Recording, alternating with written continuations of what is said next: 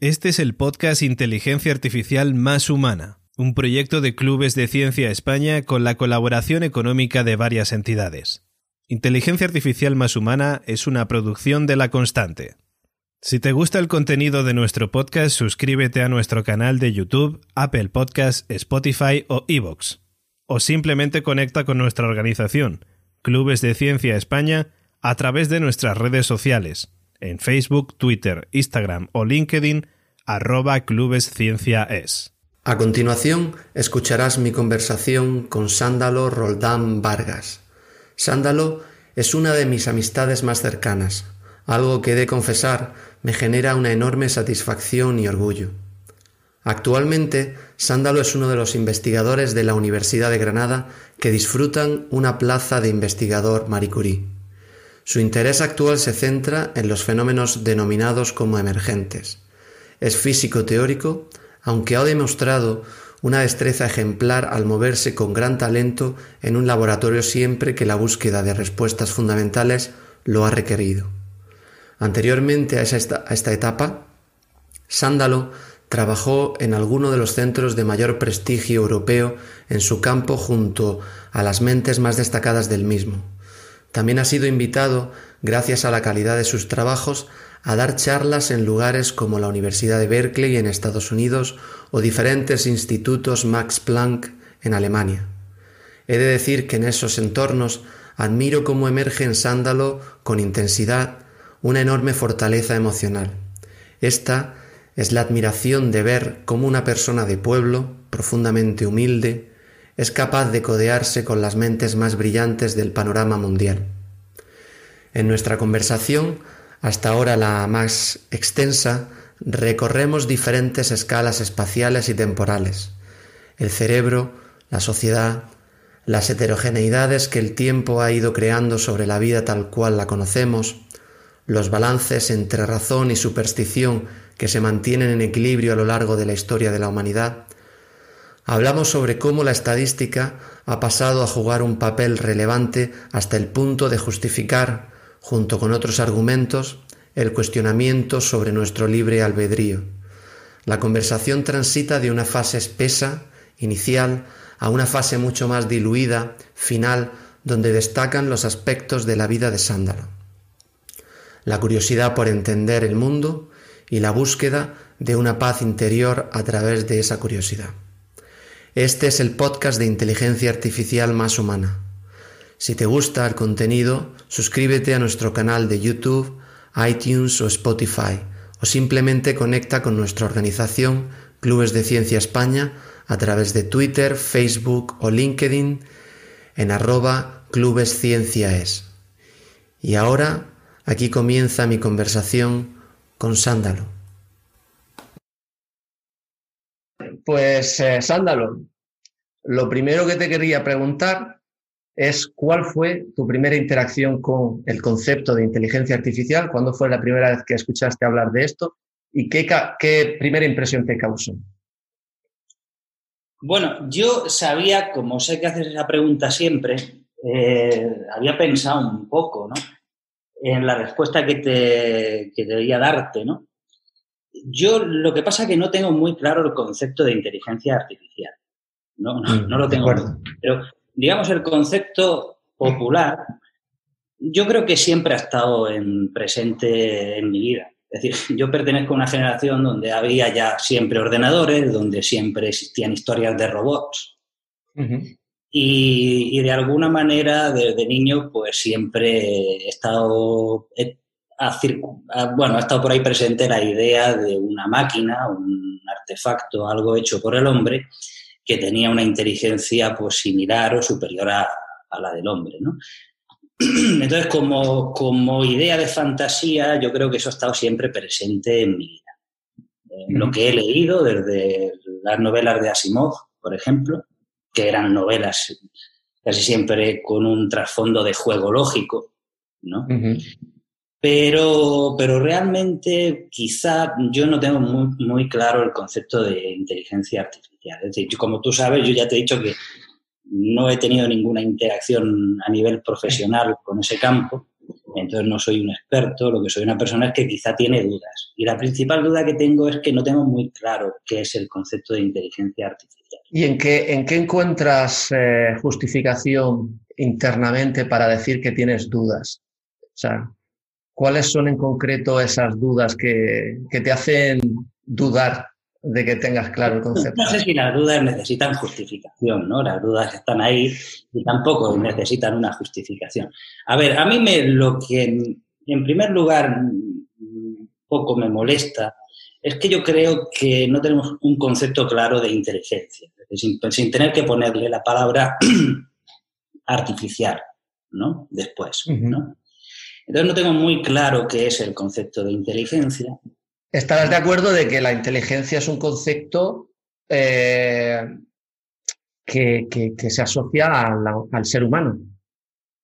Bueno, yo eso no lo tengo tan claro, es decir, depende, es decir, supongamos que a, lo mejor asignamos una de las características de la inteligencia es, por ejemplo, la de construir algo con materiales que tienes en el entorno, ¿no? Con un fin, por ejemplo, ¿no?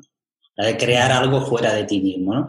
Entonces un pájaro hace un nido, ¿no? Es decir, en tanto, bajo ese punto de vista es el pájaro inteligente o queremos solamente darle al pájaro una, una capacidad de hacer ese nido por una cuestión puramente evolutiva bueno, también nosotros hemos llegado donde hemos llegado de una forma puramente evolutiva. Entonces, no sé si yo restringiría el concepto de inteligencia al Homo sapiens. Aunque en la propia definición de Homo sapiens, es decir, es el, por así decirlo, el homínido inteligente, el homínido que piensa, ¿no? Parece que la propia catalogación implica que sea solamente el Homo sapiens el que sabe, el que piensa o el que tiene inteligencia. Yo creo que para saber qué seres vivos tienen inteligencia o no, habría que definir claramente qué entendemos por inteligencia. Bueno, volviendo un poco, o sea, lo que... A ver, aquí hay dos tipos de inteligencia y, y creo que vas a estar de acuerdo conmigo. Una a la que se puede asociar a la propia naturaleza, que se, que se comporta en base a unas leyes que, digamos, tienen una belleza matemática o una, una simetría matemática y eso también se puede, se puede asociar a, algún comportamiento inteligente, pero es algo fuera eh, externo a lo que es eh, un ser vivo. Bueno, yo no estoy de acuerdo con eso. ¿eh? ¿No estás de acuerdo? sí, yo no creo que esas leyes. el otro día hablaba con mis alumnos acerca de la, física y la realidad, ¿no? Eh, bueno, es decir, las leyes son leyes sobre lo percibido. La realidad es algo que en principio puede ser ajeno, no, no tiene por qué tener ninguna leyes, ni lo vamos a saber nunca, ¿no? Es decir, yo no eso de que ese mundo externo tenga unas leyes es algo bastante cuestionable. Lo que sabemos es que hemos legalizado, le hemos puesto leyes a nuestra percepción de ese mundo externo. De ahí a decir que ese mundo externo tenga leyes, claro, es muy tentador si damos ese paso de pensar que esas leyes realmente existan en el mundo, en el mundo externo, eh, de ahí a pensar que hay un, bueno, pues una especie de ser inteligente que las ha creado y demás, ah, bueno, pues a lo mejor va un paso un poco más corto, ¿no? Entonces yo no tengo muy claro eso. Yo no, yo no diría que es, o no me refería por lo menos a que fuese un ser, un ser inteligente el que las crease. Pero sí que se puede asociar a ese concepto más o menos difuso de inteligencia que, poseemos, eh, se puede asociar a esas leyes naturales universales que hemos ido encontrando. Y que es verdad que están basadas en nuestra percepción, pero no piensas que hay algo de lo que se suele decir, ¿no? De belleza en el comportamiento de, bueno, digamos, la, belleza de esas leyes es la belleza que ponemos nosotros, porque somos los que creamos esas leyes. Los que percibimos esa belleza. Bueno, ahí hay siempre una cuestión de fondo, ¿no? Y es que son nuestra propia percepción la que nos hace conceptualizar de una determinada manera o tenemos nosotros ya algo previo dentro que nos empuja a conceptualizar lo que vemos cómo lo hacemos. Es la, eterna duda entre el platonismo y el aristotelismo, ¿no? Pero ya no sé muy bien ni por dónde iba esto. Ahora hay un momento que me he perdido y, ¿por dónde iba? estábamos hablando de inteligencia. Sí, sí. Eh, bueno, déjame que te diga una cosa. A lo mejor avanzamos un poco en ese sentido. Y, teníamos también, o sea, el punto que, de donde se había abierto esta bifurcación es que tienes dudas sobre qué es la inteligencia artificial y yo te he planteado eh, una cuestión que es cuáles son esas dudas. ¿Tienes alguna justificación? Ya, me, he vuelto a situar. Me he vuelto a situar. Y, Esto creo que, creo que nos va a pasar mucho en la conversación. Tú me vas resituando y yo te lo diré abiertamente. Cuando me haya perdido, te lo digo y, tú me ¿no? Entonces, bueno, casi me vuelvo a ir otra vez, hablando esto de resituarme, ¿no? Pero bueno, lo que sí creo que a lo mejor podíamos hablar o estar de acuerdo es que de alguna manera un ser inteligente, sin, decir humano, ¿no? Un ser inteligente es capaz de alguna manera de obteniendo información de, su entorno, una información que casi siempre es incompleta, tomar decisiones con esa información y con los recursos que tiene a su alrededor que le conduzcan a resolver de alguna manera problemas, no de forma óptima, pero quizá de forma satisfactoria. ¿no? Eh, yo por ahí a lo mejor es por donde empezaría a buscar un poco el concepto de inteligencia. Si de ahí me voy a la inteligencia artificial, es decir, ahora pongamos que tú y yo somos seres inteligentes y nuestro propósito va a ser crear una inteligencia artificial, no humana. El problema, y esto es algo que mm, yo desconozco y puede ser que haya gente y de hecho yo sí, quizá a lo mejor me consta que hay gente que está empezando a trabajar en ese sentido, es cuando empezamos a tratar de resolver ese problema, me da la sensación de que durante mucho tiempo se ha buscado eh, de alguna manera crear esa inteligencia artificial basándonos en lo que podrían ser outputs de nuestra propia inteligencia. Es decir, lo que de alguna manera son ya pensamientos que emergen de ese sistema que ha creado ese pensamiento. ¿No? Entonces programamos máquinas, ¿no? pero programamos máquinas con conceptos que ya son conceptos bastante elaborados, que han surgido de nuestra propia inteligencia. Y es con esos conceptos con los que tratamos de sentar las bases de esa inteligencia artificial. A mí a lo mejor me interesa más la pregunta de bueno, saber qué tipo de estructuras o de arquitectura hay quizá en el cerebro que sea capaz de producir, bueno, eso que llaman la emergencia del pensamiento.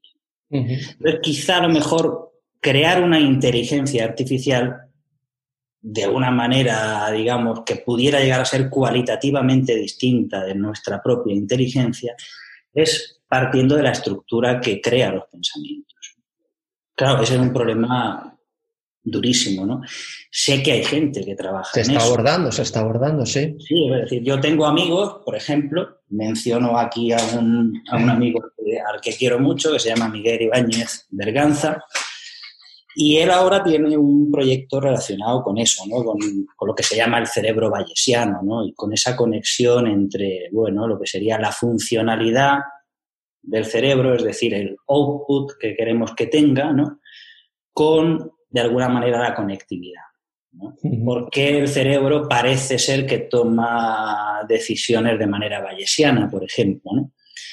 ¿Qué arquitectura es la que provoca eso? ¿no? Entonces yo creo que esas son verdaderamente la, quizá la parte que más me interesa. Es decir, el pensamiento como emergencia. Cuando, cuando dices que, que eh, digamos, hay un cierto interés en, que, en entender cómo el cerebro toma decisiones de manera bayesiana. ¿Puedes bajar eso un poco a, conceptos más tangibles? sí, al final, al fin, y al, fin y al cabo, lo que nosotros tenemos es esa idea de, siempre utilizamos mucho la palabra intuición, ¿no? de alguna manera la intuición, esto no es una idea mía propia, pero es, yo creo que más o menos algo en lo que podemos convenir, ¿no? Es una especie de capacidad de tomar buenas decisiones con información incompleta. ¿no? no digo decisiones óptimas, digo decisiones buenas. ¿no? Eh, bien, mm, bajo ese punto de vista, pues parece ser que eh, el cerebro ¿no? es capaz de, de hacer eso, el cerebro humano, ¿no? Siguiendo algunas reglas que se digamos que se caerían dentro de la estadística bayesiana, ¿no? comportándose según reglas bayesianas, que bueno, quizás no es el sitio para discutirlo, pero sí, de alguna manera lo que quiero decir es que hay una estructura que parece ser capaz de, con una información incompleta, tomar buenas decisiones. En ese sentido. Y la, pregunta es, claro, eh, nos podemos quedar en el efecto de eso, es decir, en la toma de decisiones. Y en la, toma de decisiones, yo incluyo dentro de la toma de decisiones la producción de conceptos. Es decir, producimos conceptos que creemos que nos van a dar respuestas satisfactorias. Y la memorización de esos conceptos, ¿no? es decir, todo lo que sería de alguna manera la, la salida de todo ese proceso. ¿no? Pero yo creo que si realmente algún día queremos crear máquinas, quizá con una inteligencia que pueda ser incluso cualitativamente distinta de la nuestra, porque eso es otra pregunta, ¿no? Es decir, ¿hasta qué punto podemos llamar inteligencia artificial la inteligencia que ha sido creada por algo que no es artificial? De alguna manera es como una prolongación de nuestra propia inteligencia aunque funcione de manera más rápida. ¿no? Pero si queremos hacer algo cualitativamente distinto, yo creo que, la idea es, es ir a, esa estructura, a esa red. Digo red porque es más o menos la idea que tenemos todos en la cabeza, ¿no? a ese grafo, por así decirlo, que, es capaz de, de, provocar esa emergencia, ¿no? entendiendo por emergencia una especie de comportamiento general que surge a partir de interacciones dos de dos a dos, de uno sí, sí. Entonces ese concepto de emergencia pues, eh, es lo que de alguna manera creo más interesante. Bueno, me, perdona, perdóname que te interrumpa. Me imagino que conoces a, Rafael Juste. Sí, bueno, lo he escuchado en alguna ocasión. Sí. sí, sí, que es un científico que tiene una aproximación que me parece muy interesante a, abordar ese problema que estás un poco tú describiendo, que es el de entender cómo, cómo funciona el cerebro, o sea, sin centrarse en la inteligencia, ¿no? Quizás con una, una pretensión más eh, médica, porque creo que él es eh, originalmente tiene una formación médica, ¿no? De abordar ciertas enfermedades, pero sí que tiene una aproximación que me parece muy adecuada, que es desarrollar la tecnología necesaria para poder captar la información suficiente para luego poder modelar el sistema de manera que podamos reproducir o, explicar a un nivel, a un grado, digamos, muy, muy detallado ese tipo de enfermedades, ¿no? Y de manera equivalente, pues también se podría extrapolar a otro tipo de fenómenos como la inteligencia. Y, me parece adecuado porque creo que ahí el, el hándicap ahí está en, la propia tecnología, la propia capacidad eh, computacional y de medida de acceder a toda esa información en tiempo real y, de manera en conjunto, ¿no?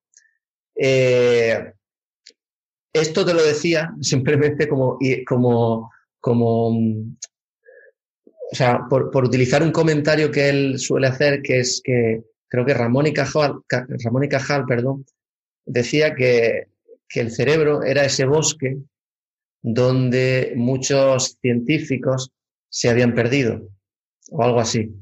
¿no? Eh, y es cierto que eso es, es, la situación en la que nos encontramos actualmente y que estás también tú un poco poniendo de manifiesto. O sea, no podemos decir que es inteligencia humana y ese concepto que hemos asociado siempre al ser humano no lo podemos llegar a describir hoy en día, aunque nos pasemos en él para construir luego máquinas. Sí, yo sobre lo que me, lo que me dices, Claro, es un problema que tiene mucho que ver con, mi trabajo, ¿no? en cierto sentido. Yo sé que Rafael Juste, de alguna manera, bueno, quizá no a nivel de, entornos locales muy pequeños en el cerebro, pero sí de alguna manera quiere o pretende monitorizar en una escala bastante pequeña eh, esas conexiones, por así decirlo, ¿no? Claro, yo creo que aquí siempre nos enfrentamos con un problema, un problema que yo estoy seguro que tú probablemente conocerás un artículo que publicó en el año, creo que fue en el año 72, en 1972, eh, Philip Anderson, el, premio Nobel de Física americano, ¿no?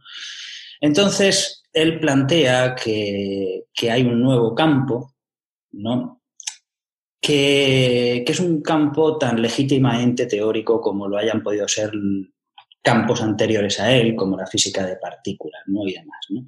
Entonces él plantea la idea de que, bien, por una parte hemos sido capaces de reducir todo a leyes fundamentales, pensamos en las cuatro fuerzas de, la física que incluso se han unificado, ¿no? Entonces ha sido un gran ejercicio de reduccionismo lo que se ha hecho, ¿no? Pero él plantea en ese artículo ¿no? una dificultad clara, ¿no? Es decir, una cosa es tener la habilidad de reducir todo a unas leyes fundamentales simples. Y otra cosa es, la, diferente es la habilidad de, tomando esas leyes, volver a reconstruir el universo. Es decir, el problema del constructivismo, por así decirlo.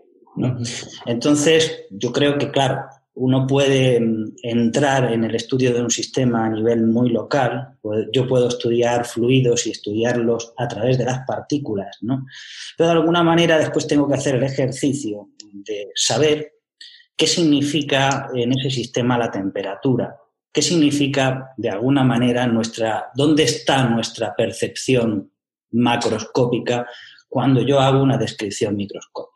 Desde mi campo, digamos, por así decirlo, la física estadística y de alguna manera la física estadística plantea el problema de unir una descripción microscópica con muchísimas variables a una percepción macroscópica que está, digamos, conceptualizada en muy pocas variables. ¿no? Entonces, ese problema de construir de un mundo al otro, del mundo de, la, de la, una enorme cantidad de información volcada en muchas variables al mundo de una síntesis. ¿no? Eso, digamos, es un problema, yo creo, generalmente bastante difícil. Y una pregunta. ¿Tú piensas que la inteligencia, y voy más allá, la conciencia, es un fenómeno emergente de, esa propia red de neuronas que tenemos? Y que pueden tener otros, otros animales que también se han hecho experimentos para, para demostrar que tienen cierto grado de conciencia de que existen. Eh, antes has hablado de, Ramón y Cajal, ¿no? Y mencionas ahora las neuronas, ¿no? Que es, Él las llamaba... Tú me estás llevando a ese, a ese campo, ¿eh? Bueno, él, es un campo que yo desconozco, la verdad, pero bueno. Eh, él llamaba, fíjate, llamaba a esas neuronas las misteriosas mariposas del alma que es muy bonito, ¿no? Sí, sí, muy poético.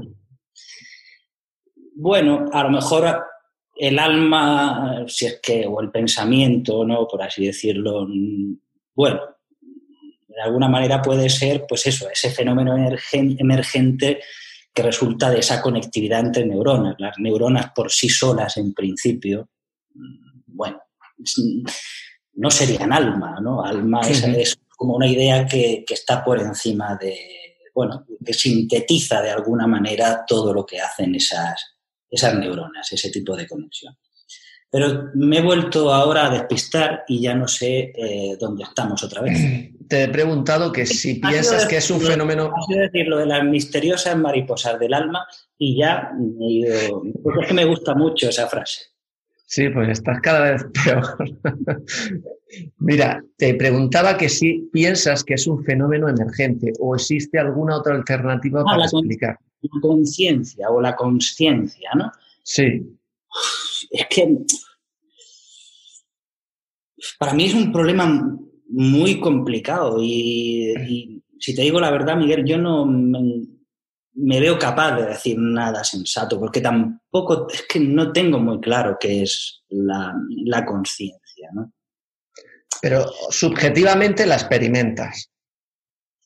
Bueno, sería casi redundante, subjetivamente y, No, claro, claro, claro, pero es que, es que eh, objetivamente es muy difícil hablar de la conciencia, lo sé, porque yo puedo interpretar que tú eres consciente de, ti mismo, hmm. pero puedo también estar asumiendo demasiado porque no tengo manera de probar eso, ya que se experimenta internamente, o sea, es algo subjetivo por definición.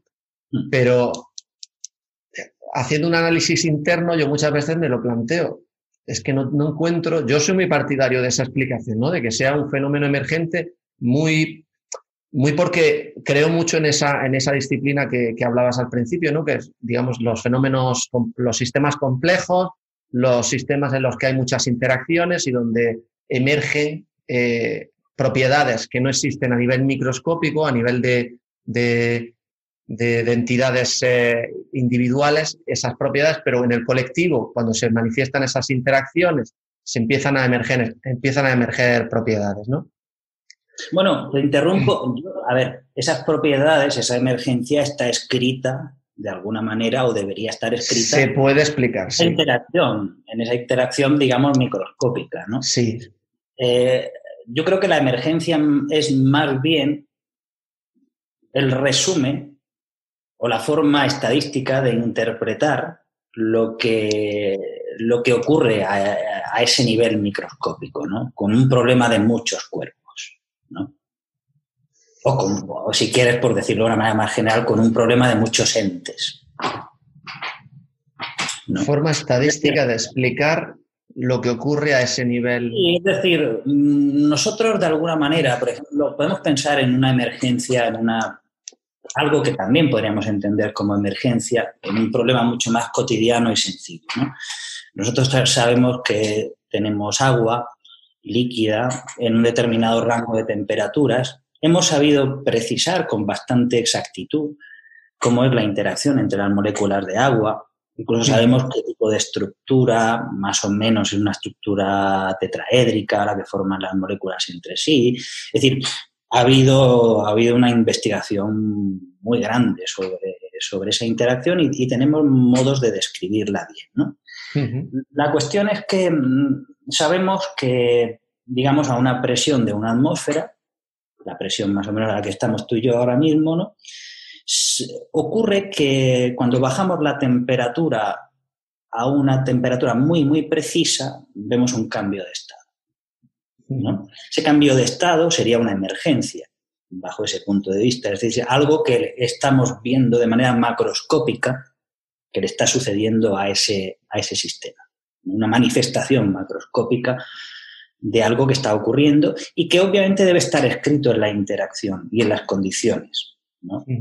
Claro, ahí empezamos a hacer el esfuerzo de, obviamente, relacionar la temperatura con algo que tenga que ver con el mundo microscópico, y entonces nos vamos a, en una visión clásica, a hacer un promedio estadístico de las velocidades o de los cuadrados de las velocidades, ¿no? Y asociamos, sacamos una, un resumen estadístico, que es la temperatura, ¿no? Y que de alguna manera después vamos a vincular a ese punto, a ese cambio de fase.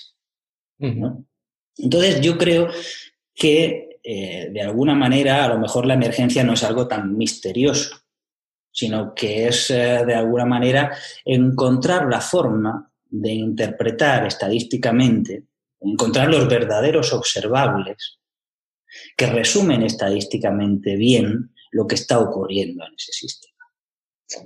Claro, aquí el punto es, el punto es Ahora, que... Perdón. Dime, no, dime tú, dime tú. No, dime, dime. Que digo que el punto es que eh, es fácil interpretar, llegar a interpretar eh, que algo a nivel macroscópico o a nivel, digamos, experimental es un fenómeno emergente de otro algo más individual, más minúsculo, más... Eh, pero eh, la clave está en tener la capacidad de modelar cómo se produce estadísticamente ese fenómeno emergente. Yo no sé... Y eso, es lo, y eso es lo que ya lo que iba, eso es lo que falta en el cerebro para poder explicar esas cuestiones que te planteaba hace unos minutos. Yo creo que es un problema, por una parte, de modelación, ¿no? Pero también es un problema de encontrar, de caracterizar estadísticamente bien lo que ahí está pasando. Es decir, de la misma manera que a los físicos se les ocurre en, un momento determinado que el, el, promedio de los cuadrados de las velocidades multiplicadas por una masa, si quieres, y demás, es una, digamos, una magnitud interesante y la van a llamar temperatura. La temperatura existía antes, ¿no? Como concepto, antes de llegar a, que la idea atómica se consolidara, ¿no? Pero una vez que se consolida esa idea, tenemos ese concepto de temperatura, ¿no? Entonces es una, de alguna manera también ahí hay una dificultad, es la de encontrar, una vez que hemos sabido incluso modelar bien ese sistema, el agua sabemos modelarla muy bien, ¿no? Es saber, además, encontrar los observables que resumen todo ese entramado. O sea, no solamente el problema radica en ser capaces de mimetizar en una simulación o con, mediante una teoría la interacción entre dos de esas entidades que forman toda esa colectividad. Eso lo podemos llegar a hacer muy bien y lo hacemos muy bien en sistemas menos complejos que el cerebro.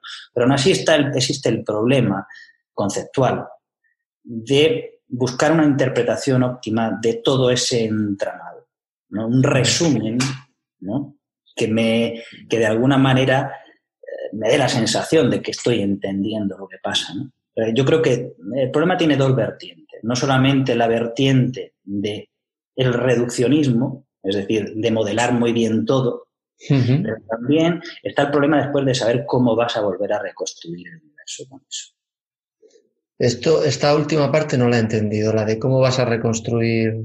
Sí, cómo vas a tratar de, usando esa información que has reducido a muy pocas leyes, que pueden ser ah, llevarla a poder artificialmente construirlo, vale, vale, vale. Vale. Y hay una cosa que has mencionado. No artificialmente, sino conceptualmente. Es decir, decir, ah, ya entiendo esta, esta manifestación macroscópica que veo. Sí. El, el azul del cielo, ¿no? Ah, ya entiendo de dónde surge. ¿No? Porque he sabido, digamos, hacer una interpretación en términos macroscópicos de aquello que he sabido reducir a muy pocas ideas y que opera en el mundo microscópico, ¿no? ¿Y cuánto tardaremos en llegar a hacer eso con el cerebro? tú como científico, te pregunto, o sea, si yo te tengo que hacer un pedido aquí muy comercial, ¿no? De cuánto tardarías en montar eh, toda la investigación para poder llegar a esas conclusiones. No, no, no lo sé. No lo sé porque. Te lo, te lo, planteo de otra manera. O sea, hay, hay una parte experimental, claramente. Sí. Hay una parte de desarrollo tecnológico también, hay una parte de desarrollo teórico, pero igual nos encontramos con herramientas teóricas que no son suficientemente sofisticadas como para abordar la complejidad que se pueda dar en el cerebro. O sea, todo eso tendría que, digamos, avanzar a nivel de investigación fundamental. Claro, yo como no sé en qué estadio se encuentra, me, resulta muy complicado. Y eso por una parte eso, digamos, es ignorancia pura y dura de lo que hoy se conoce, por mi parte, en ese sentido. Pero, por otra parte, es decir, la ciencia una cosa que nos muestra es que cuando creemos que ya empezamos a saber las cosas, ya empezamos a conocerlas bien, se abren brechas que, que nos dicen, oye, no, mm, quizás no, no teníais un conocimiento tan, nunca se sabe decir lo que te vas a encontrar en el camino, ¿no? El camino puede parecer un camino bien proyectado y decir, pues ya tengo la tecnología suficiente, pero después hay muchas sorpresas. claro, siempre surgen preguntas. Mm. Siempre surgen preguntas. Pero no solo ya preguntas, sino que pueden surgir incluso, sí, preguntas que te inducen a pensar de una manera cualitativamente distinta y a tener que enfocar las cosas de otra manera. Ya, ya, ya. Entonces, es un problema muy, muy, muy, muy complejo que yo desconozco en qué situación está y, después, aparte, una, la, prudencia mínima me, me hace que no responda a esa pregunta. Vale, de hecho, bueno, y, para cerrar un poco esta sección de, sobre la inteligencia, eh, había otro, otro ejercicio de prudencia que creo que, estabas eh, manifestando cuando decías que eh, la inteligencia pues, es un comportamiento que te lleva a tomar una decisión buena. Y, tenías la, bueno, una capacidad. Tenías la, la, tendencia a decir óptima, pero te lo has querido guardar y has querido decir buena. No, he, hecho satisfactoria. O sea, no, en algún momento has dicho buena, está grabado. Óptima no lo he dicho. Óptima no, he querido decir. Óptima, Claro, claro. Óptima la has dicho, pero has dicho no, no, óptima no. Quizás buena o satisfactoria. Eh, bueno, de todas las cosas que he dicho, de, esos, tres adjetivos, ahora que lo estamos hablando, me quedo con satisfactorio. Es decir, todo lo que haya dicho de aquí para atrás, ¿Por qué? se ponga encima satisfactorio. No lo voy a editar en ese sentido, pero, pero que, quede, que quede grabado eso. Quede claro, quede claro. Exacto. Pero ¿por qué utilizas la palabra satisfactoria y no utilizas la palabra óptima, que siempre se puede conectar con el concepto matemático de optimización de una función? Bueno, a ver. Eh, y satisfactoria no existe una, matemática, digamos, que la pueda respaldar. Eh, a ver, a medida que uno va incrementando los problemas de optimización, ¿no? se vuelven los problemas de buscar el óptimo. Se vuelven más, más difíciles generalmente a medida que aumentamos el número de variables. Sí. ¿no? Entonces, en un problema digamos, si lo pensamos en términos microscópicos, ¿no? Con tantísimas variables sería muy pretencioso decir que, esta estructura que, llamamos cerebro es capaz de, actuar de forma óptima. Entonces, por así decirlo, si el cerebro en el proceso de, con una información incompleta, es capaz de tomar una, de alguna manera, una, una, una estrategia óptima? Lo que digo es que creo que no, porque sería muy raro que así fuera. Sería muy pretencioso pensar que, que de alguna manera en ese problema tan complejo de, encontrar el óptimo, el cerebro lo haya podido hacer. Eh, entonces, si lo ha hecho, bien. Yo no digo que no lo haya hecho, pero digo que la complejidad del problema es tan alta que yo creo que quizá, digamos, me inclino a pensar que pueda ser buena en un momento dado, porque buena en el sentido de que nos ha permitido la, supervivencia, ¿no? En ese sentido, ¿no? Ahora, evidentemente, al final no creo que ninguno tengamos la sensación de que hemos tomado decisiones óptimas a lo largo de la vida y, eh, quizá, bueno, o a lo mejor sí, no lo sé, pero al, ser una información incompleta, el resultado óptimo era algo que después no tenía por qué ser bueno a largo plazo.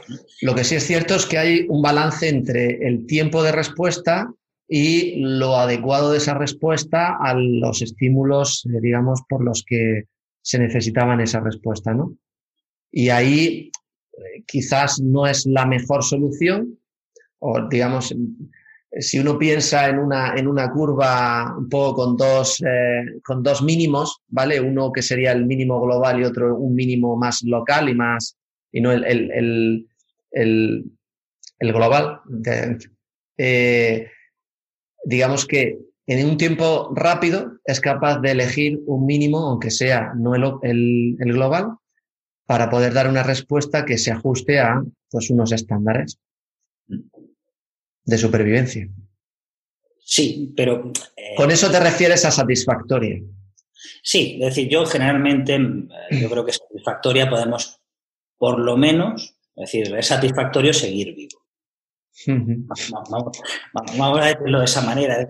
como mínimo, a lo, lo, que se le pide, lo que uno le pide a la satisfacción, ¿no? El mínimo requisito para estar satisfecho es estar vivo. Y reproducirse. Bueno, eh, lo que pasa es que para, reproducir, para reproducirte necesitas estar vivo. Claro, claro. Previamente, ¿no? sí, sí. eh, hay gente, hay gente que, como por ejemplo yo, que, bueno, que no se ha reproducido y que, que lleva viva una serie de, años y que incluso pues he llegado a estar satisfecho en muchos momentos, ¿no? Vamos Sí, sí, sí. hacer un poco de broma, ¿no? Sí, sí, sí, sí. bueno, eh, vamos a cambiar un poquito de tercio, ¿vale? Esto está quedando muy espeso, ¿eh? Pero me gusta. Yo. Eh, es culpa mía, es culpa mía. Es culpa mía. Esto lo puedes dejar incluso editado. Me acordaba de, de Amanece que no es poco cuando llega Luis Ciges con, con Antonio Resines y se enfrentan en una dialéctica con uno del pueblo para pedirle alojamiento, ¿no? Y el hombre, claro, hace lo que puede, ¿no? Y después le, le, dice al hijo, hombre, podías haber intervenido tú, ¿no? Viendo cómo, cómo estabas produciéndose esta conversación. yo estoy en esa, en esa cosa. Nada, nada. Eh, tú ya sabes que a mí esta espesura me, me gusta, me genera satisfacción. Bueno. A ver, eh, hemos dicho algo que tenga sentido, a lo mejor, en, todo lo que hemos dicho también. Yo creo que, yo espero que haya algo que sea interesante, sí. Vamos a cambiar de tercio. Voy a apoyarme en algo que comentabas antes de la inteligencia, y es que hay una tendencia actual en el mundo de crear esas máquinas. Ya se pueden manifestar de manera algorítmica o incluso en manera eh, física, como un robot, ¿no? Que eh, aprenden de la información que nosotros, eh, digamos, le, mostramos, le ponemos, digamos, a su disposición. Es decir, la misma información que nosotros generamos y generamos en unos contextos en los que consideramos que eh, estamos actuando y ponemos, poniendo de manifiesto esa inteligencia humana, luego se las, se las enganchamos a esas máquinas para que aprendan sobre eso. Y, ahí juega, y ahí juega, perdona, perdona. Y ahí juega un papel muy importante para poder catalizar eso, la estadística. Hmm. Correcto. Eh, ¿Piensas que está adquiriendo un papel en la estadística fundamental en el mundo en el que vivimos que no tenía hace 20 años? Digo hace 20 años porque hace 20 años estabas tú pues, probablemente estudiando estadística. Bueno, eh, Sí, o sea, la respuesta es que sí, no, evidentemente, ¿no? Es decir, yo creo que sí.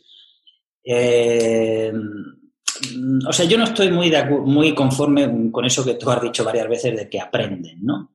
Pero vamos a no meternos en eso, ¿no? Porque no tengo muy claro lo que significa que aprenden, ¿no? Pero bueno, usan esa información, ¿no? Y con esa información, pues eh, el algoritmo que se, ha, que se ha generado, pues hace predicciones. A lo mejor pues, eh, tú estás escribiendo un correo en, Gmail y él te lo, te lo completa, ¿no? porque en función de la información que tiene, por lo que vas escribiendo, dice, bueno, vale, no sé muy bien si eso es aprender, pero vamos a, vamos a suponer que sea lo que sea, es. ¿no? Es un aprendizaje funcional. Eh, bueno, en el sentido de que... Un funcionamiento, ¿no? No sé si es un... Pero bueno, da igual, da igual como el nombre que le demos, eso es un poco para mí distinto. Sí creo que, digamos, el, desarrollo tecnológico y la capacidad de, computación eh, sin duda ha permitido que problemas que se trataban antes a un nivel muy resumido, ahora se abarquen, se abarquen por las bravas. Es decir, que tú puedas coger una gran cantidad de datos y los puedas ver de una manera o los puedas ver de otra. Y claro, claro que influye mucho porque, eh, digamos, se había mm, desarrollado una serie de, desde hacía mucho tiempo, de herramientas estadísticas de manera conceptual, pero la capacidad de, computación, digamos, lo que ha permitido es decir, bueno, pues ahora vamos a, a, a poder abordar el problema por las es decir, vamos a poder llevar a cabo una aproximación de fuerza bruta que nos permita analizar esos datos, con el objetivo que sea. Con el objetivo de que quiero conocer bien el mercado para vender lo que yo quiera o con el objetivo de optimizar el tráfico de una ciudad, lo que sea. Entonces yo creo que sí, pero sobre todo se debe al,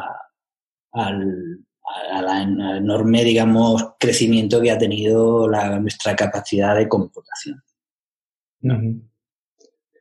Eh, ¿Y, cómo, ves esa, diferencia de percepción que tú tenías de la estadística eh, hace 20 años?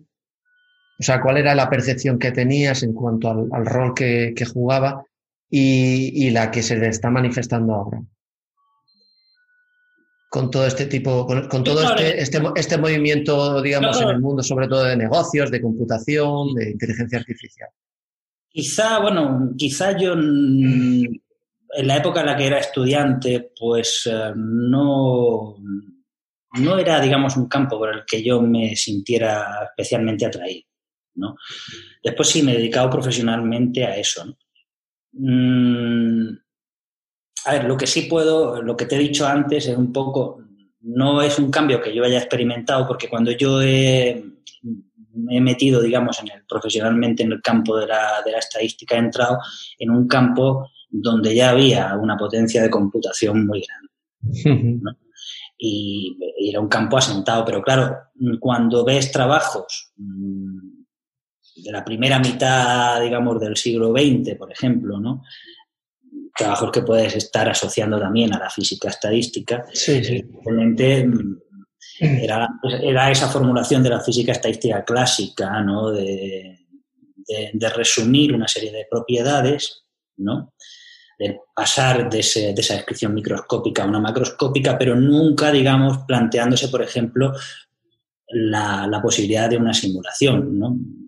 A partir ya de los años 60, 70, en mi campo empiezan a ver los, los primeros artículos donde la gente ya dice voy a resolver este problema. ¿no?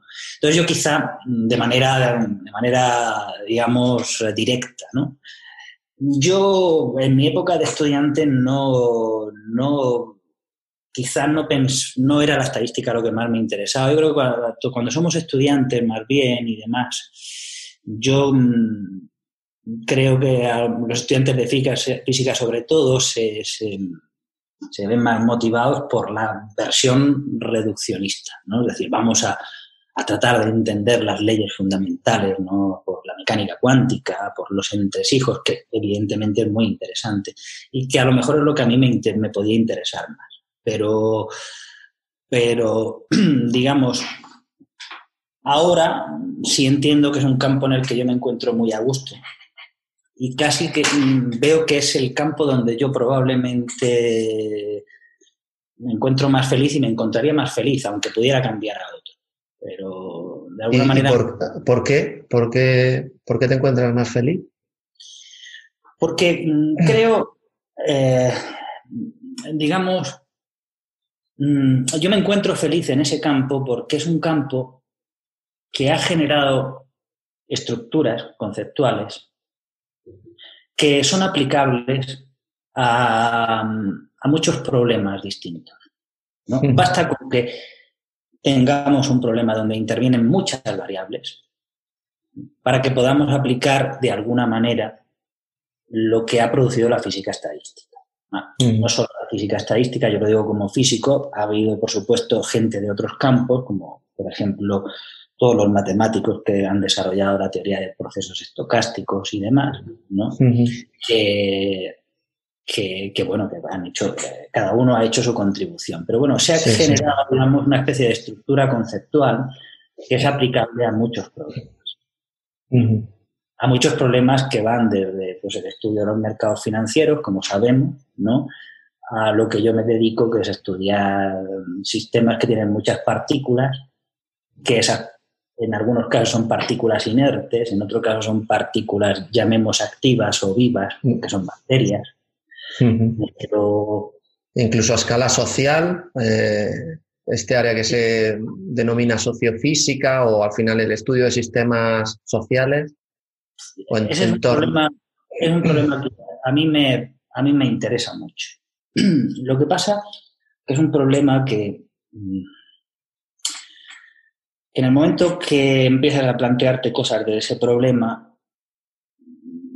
es fácil irse a, otras cuestiones un poco que se alejan quizá de, la física pura y dura. ¿no? Si de alguna manera que pensamos que podemos hacer predicciones sobre la sociedad, Mm, estamos admitiendo de alguna manera, imaginemos que esas predicciones son más o menos buenas, esto se te viene, a mí se me viene a la cabeza los libros de la fundación de Asimov, en las que pues, este matemático Harry Sheldon inventa una disciplina matemática, que es la psicohistoria, que básicamente hace esto. Correcto. Y que necesita, digamos, para poder hacer predicciones buenas, pues ser aplicada a un enorme número de personas. esa idea que coge ya de la, física estadística, una formación de químico, creo que era Asimov.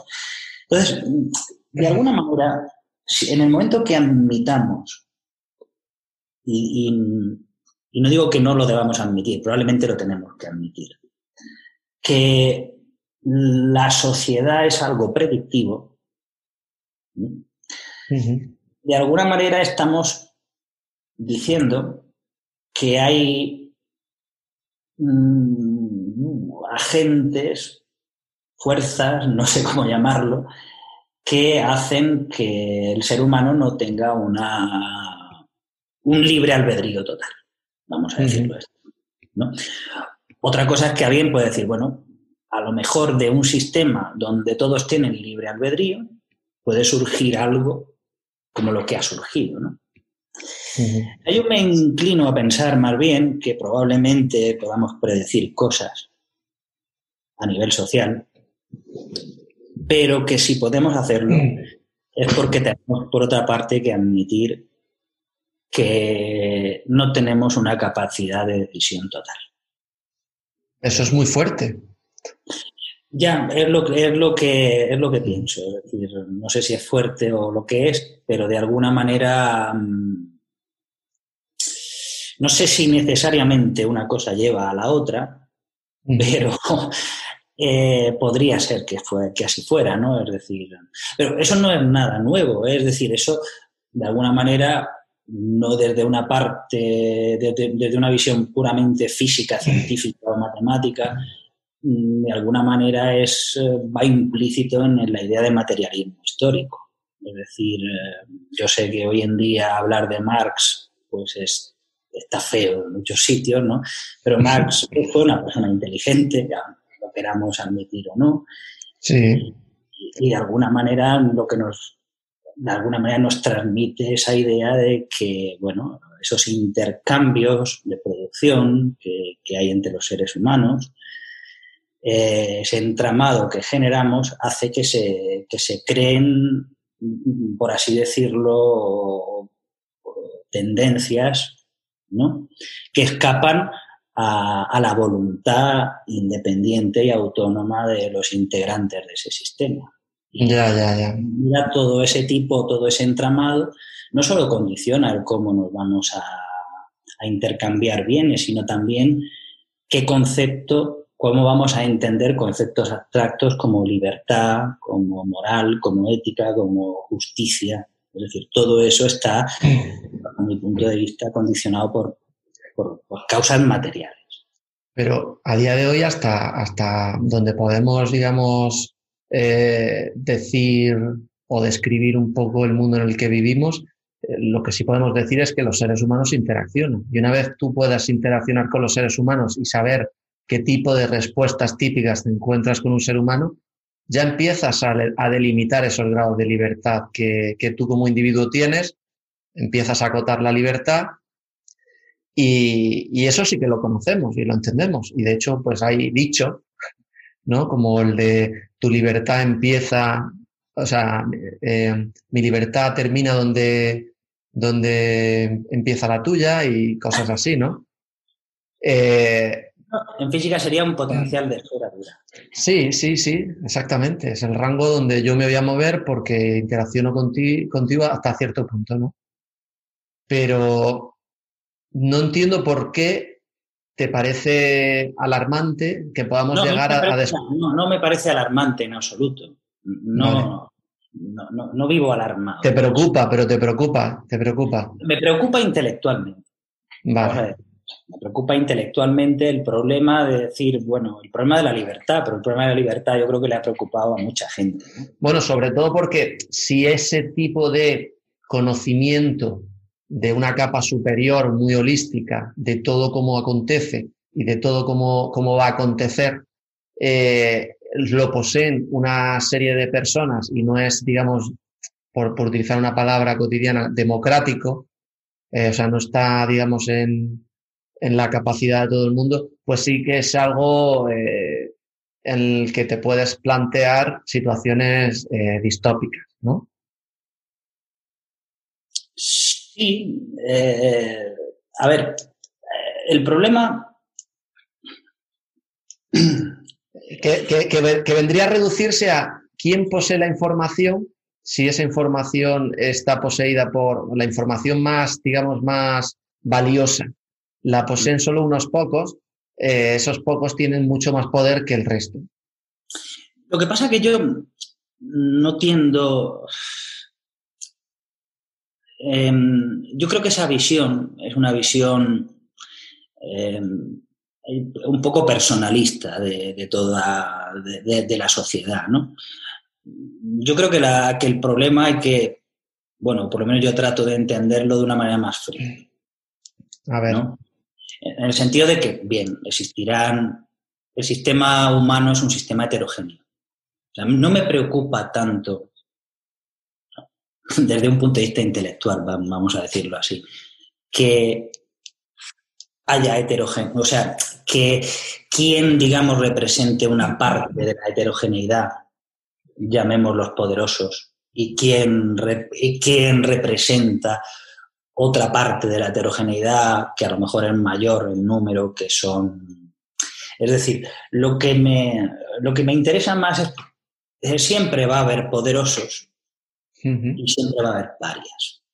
Y siempre va a haber más parias que poderosos. Por lo menos es lo que ha habido de aquí para atrás, ¿no? Hasta ahora, ¿no? Entonces, a mí lo que me interesa más es la pregunta de saber, independientemente de a quién le toque representar el papel de paria y a quién le toque representar el papel de poderoso, ¿por qué se crea esa heterogeneidad?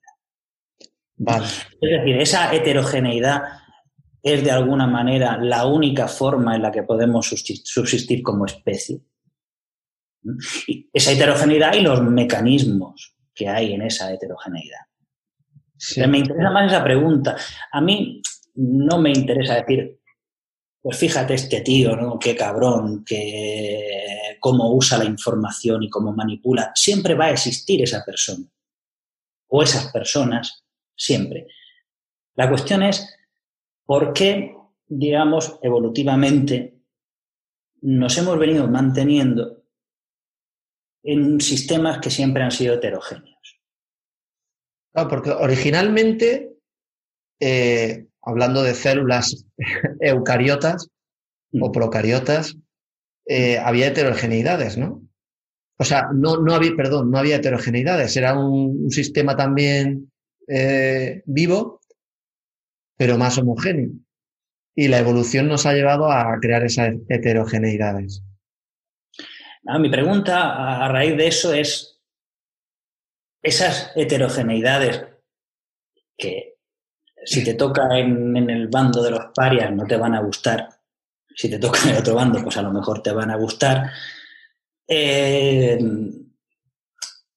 ¿son realmente un mecanismo óptimo?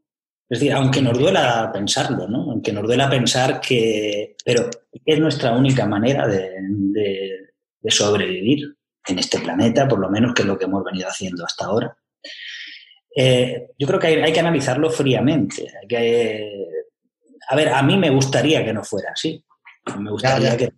Yo tengo, una, yo tengo una, respuesta que quizás es demasiado superficial, pero eh, teniendo en cuenta que los recursos son finitos, o sea, que los seres vivos, eh, una de las características que, tienen es que se alimentan de, del entorno, ¿vale?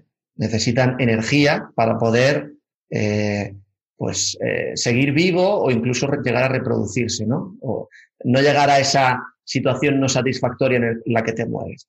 Pues, dado que necesitas recursos, llámalo energía, llámalo como quieras, y esos recursos son finitos y además no están, no están homogéneamente distribuidos, de ahí emergen las heterogeneidades. O no, no utilice la palabra emergencia, ¿no? Pero de ahí surgen las heterogeneidades. en los sistemas de, seres vivos. Lo que pasa es que, evidentemente, tú podrías darle a esas heterogeneidades una, casa, una causa, vamos a decir, medioambiental. Una causa que responda a, cómo es tu entorno. ¿No? Y decir, bueno, es lógico que si esta gente tiene una enorme cantidad de materias primas, ¿no? pues está, estos sean los ricos ¿no? y los poderosos.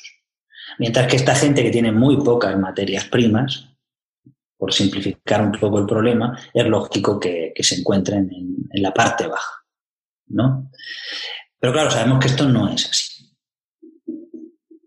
digamos que, eh, y más hoy en día, ¿no? Hoy en día lo que... Mi comentario no es el de hoy en día, mi comentario es mucho más allá. Cuando los seres, eh, digamos, más allá, si te vivos no tenían, no tenían, no se manifestaban esas heterogeneidades de una manera tan notable. Pero si, nos fijamos en el hombre, tal y como se ha venido estructurando, cuando ya ha formado núcleos de población, digamos, más o menos numerosos, esos núcleos de población han estado jerarquizados. ¿no? Y, a lo mejor ese núcleo vivía en un mismo entorno. Y, ese núcleo, y ese, perdón, ese entorno era capaz de nutrir perfectamente a todo ese grupo. ¿no? Pero aún así, aún, vivir, aún viviendo todos en un mismo entorno y pudiendo generar ese entorno nutrientes suficientes como para alimentar a todos o de alguna manera que llegaran a una buena, a una buena solución. Sin embargo, hemos visto que siempre ha habido una estructura jerárquica. Vale. Una estructura jerárquica que a lo mejor tiene que ver con otras cosas. Eso que puede ser que tengan que ver con quizá una necesidad de simbolismo. ¿De dónde viene nuestra necesidad de simbolismo? No lo sé. Es decir, eso es una pregunta. Me refiero, eh, lo que los biólogos llaman nicho ecológico no es exclusivamente un entorno físico. ¿no? Y es un, es un entramado donde, donde, hay muchas más cosas que escapan al, propio entorno físico que te alimenta. Eh, después, evidentemente, aparte de haber, de haber, una, haber una jerarquización dentro de los, de los determinados grupos mm, más antiguos, por, así decirlo, ¿no? Sí vemos también que un mecanismo que parece ser que al hombre le ha servido bastante es el de una vez que tú perteneces a un nicho ecológico, mm, se crean mecanismos para proteger la entrada de otros seres dentro de ese nicho ecológico. Conocemos montones de, digamos, de corporaciones e instituciones humanas donde son un buen nicho ecológico para la gente que está dentro y de alguna manera ese, esa... Se intentan proteger. Sí. intentan proteger y a veces las, a veces, o sea, lo que sí es cierto es que jerarquías eh, eh, digamos, piramidales y jerarquías que no, digamos, son aleatorias, o ya, quizás la palabra jerarquía no, no tiene sentido utilizarla ahí, pero entornos donde la, todo es más horizontal y, no existe esa jerarquía, esa, esa, jerarquía piramidal, tienen propiedades, pros y contras, en cuanto a que exista pues diversidad y esa diversidad pues te puedas proteger más o menos que exista mayor velocidad a la hora de adquirir recursos, que exista mayor velocidad. O sea, eso es cierto, ¿no? Eso es casi, o sea, se puede, se puede decir que es de manera natural ha ido surgiendo a lo largo de, la evolución de la vida. Sí, y fíjate que como sabemos que de alguna manera somos capaces de identificar ese tipo de estructuras, somos capaces de identificar ¿no? de alguna manera vemos que esas estructuras surgen como espontáneamente, como una respuesta a la supervivencia. Entonces ahí es donde vuelvo un poco al origen de la pregunta. Eh, ¿Actuamos completamente en pos de nosotros mismos o actuamos de manera que, sin ser muy conscientes, tendemos a crear estructuras? Esa segunda parte de nuestra actuación parece que sería todo aquello que cae fuera del ámbito de la libertad. Claro. Entonces, claro, si llegáramos al punto de poder predecir perfectamente todo, eh, bueno, mm, podríamos culpar a alguien de un holocausto, por ejemplo. Es una pregunta muy dura, ¿no? Una pregunta durísima, ¿no? Pero si es, algo está predeterminado, si llegáramos a ese nivel de predicción, ¿no? Mm, ¿Hasta qué punto uno es culpable de aquello a lo que está bueno, ahora mismo, ahora mismo albedrío, ¿no? Es decir, si no hay albedrío, no hay pecado. Sí, pero déjame que sea un poco oportunista, pero en, este, en esta situación de pandemia que estamos viviendo, eh, sí que nos encontramos en un escenario eh, donde tenemos herramientas para decir, hacer un, experimento, digamos, un test AB, en el que eh, podamos ver en un país con una serie de condiciones donde gobierna pues una serie de personas y toman una serie de decisiones de cara a contrarrestar esta pandemia y otro país con condiciones ligeramente diferentes, pero que se pueden acotar, cómo el impacto en un sitio o en otro son diferentes. O incluso eh, teniendo, conociendo muy bien o más o menos bien cómo se propaga esa pandemia, si haces, si tomas una medida, tomas otra, cómo se va a propagar y luego cómo se ajusta eso a la realidad. A ver, por una parte, tú estás hablando de que un colectivo de personas toma una iniciativa, una forma de actuación, y esa forma de actuación tiene una repercusión. Eso está claro. ¿No? Eso es como si dices, bueno, es que esta gente mm, sabían que iba a venir un temporal y se quedaron sin hacer nada y los otros tuvieron, llevaron a cabo una, una acción y construyeron algo que les permitió cobijarse. ¿no? Es decir, está claro que actuaciones concretas llevan lugar a, dan lugar a, pues bueno, a, a resultados distintos. ¿no? Ah, pero bueno, yo quizá me estaba refiriendo más a, al, pues a la sociedad humana de manera mucho más global. ¿no? Digamos, ese actuar, vamos a decir, bien por parte de unos países, no sé si han actuado bien o no han actuado bien. Es decir, yo tengo que decirte que en esto de la pandemia mm, no, puedo decir nada que sea coherente porque es que no, no, sé cuál es la información real sobre, sobre todo esto. Es decir, pues, tengo información de primera mano, pero claro, la información de primera mano es una información muy individual. ¿no? Como para calcular nada. Y después la información que nos llega, eh, digamos, a nivel global, pues es muchas veces contradictoria. Y cuando hay información contradictoria, pues lo mejor que puede decir uno, si no sabe bien qué fuente es la buena, pues es decir, mira, voy a tratar de, de ser prudente en ese sentido. Yo no, no, no sé muy bien.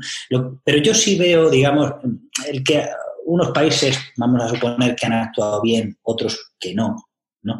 Quizá porque esos países ya había una estructura distinta a los otros, eh, yo creo que todo eso forma parte de ese conjunto global y de esa heterogeneidad. Digamos, eh, digamos el hecho de que eh, un país sea de un tipo, otro país sea de otro tipo, bueno, pues no dejan de ser, ¿por qué no son esos dos países de la misma manera en un mundo globalizado? No, pero lo que me refería es que sí que tenemos capacidades de predicción de, dadas unas eh, decisiones, qué resultados vamos a obtener. Tenemos capacidad de manipulación. Que pues no ya, ya, estás poniendo de manifiesto si es manipulación de... No, no, eh, no digo en el, en el sentido malo. Es decir, tenemos la capacidad, de la misma manera que para una actuación que podría ser buena, como es la de evitar que una pandemia siga avanzando, también tenemos la capacidad de lanzar una serie de propaganda y hacer que una masa de personas actúe de una determinada manera. Claro. Entonces, digamos, tenemos, en los dos casos es, vamos a decir, manipulación, en el sentido de que unas pocas personas deciden establecer una, una estrategia para movilizar a muchas. Sí, pero en esa, para un fin malo. ¿eh? En ese escenario ya estamos asumiendo que tienes el conocimiento de cómo va a impactar esas decisiones eh, sobre un colectivo. A corto plazo, sí, a corto plazo sí. A, largo plazo es muy difícil, obviamente. A corto plazo sí, pero no sé hasta qué punto eso realmente forma parte de una explicación más global de la sociedad humana, del Homo sapiens como, como sociedad, por así decirlo. Como sociedad que ha ido evolucionando en un entorno. ¿no? el que una determinada cantidad de Homo sapiens que forman parte de un relato que se llama Estado, ¿no? y que es, España, por ejemplo, o es Francia o lo que sea, ¿no? pues que tomen una serie de decisiones en un sentido o en otro para que se cree una, una reacción a esas decisiones inmediatas, pues eso se ha hecho siempre. ¿no? Pero eso yo no creo que sea, digamos, el problema que, que yo me estaba planteando al principio, que era el de explicar de una manera mucho más amplia al Homo sapiens como, como especie, ¿no? Como especie interconectada. Ya, ya. Eh, es lo que, también es verdad que la, capacidad de que todo el mundo o, la, mayoría de la sociedad tenga acceso a una tecnología, una tecnología que está interconectada a través de lo que llamamos Internet o la web o tal la capacidad de tener esos dispositivos con una serie de algoritmos que actúan de manera inteligente, reactiva, pueden tomar decisiones para presentarte a ti una serie de novedades, una serie de, inputs para que tú interacciones con él. Y que toda esa información, además, esté centralizada para que los algoritmos aprendan eh, de una manera colectiva, pero luego además se especialicen de una manera individual, eh, sí que plantea ese escenario de la psicohistoria, ¿no? Eh, mm, bueno, plantea, no sé si el escenario de la psicohistoria, pero sí quizá plantea la posibilidad de que ese escenario pueda llegar a, darse. Lo que mm. pasa es que, claro, en el camino no lo sé. Y si ese eh, digamos, escenario se da, pues inevitablemente las preguntas acerca de, nuestra voluntad, ¿no? Eh, tienen que surgir, ¿no? Es decir, a lo mejor por el hecho, podría, pues, siendo muy exagerado, por el hecho de ser conscientes, no nos damos cuenta de que somos autómatas. Es decir, podemos ser conscientes y autómatas al mismo tiempo, en el sentido de que estamos actuando sin darnos cuenta en pos de un fin que está por encima de nosotros. Pues yo me inclino a pensar que esa posibilidad no es muy descabellada, porque sabemos que tenemos pautas de comportamiento que están en pos de cosas que, están por encima del individuo, es la, prolongación de la vida, básicamente. La prolongación de la vida de tu especie concretamente. Entonces, que, te, posicionas a, que seamos autómatas y que no seamos conscientes de ese automatismo debido a que somos conscientes de que estamos vivos.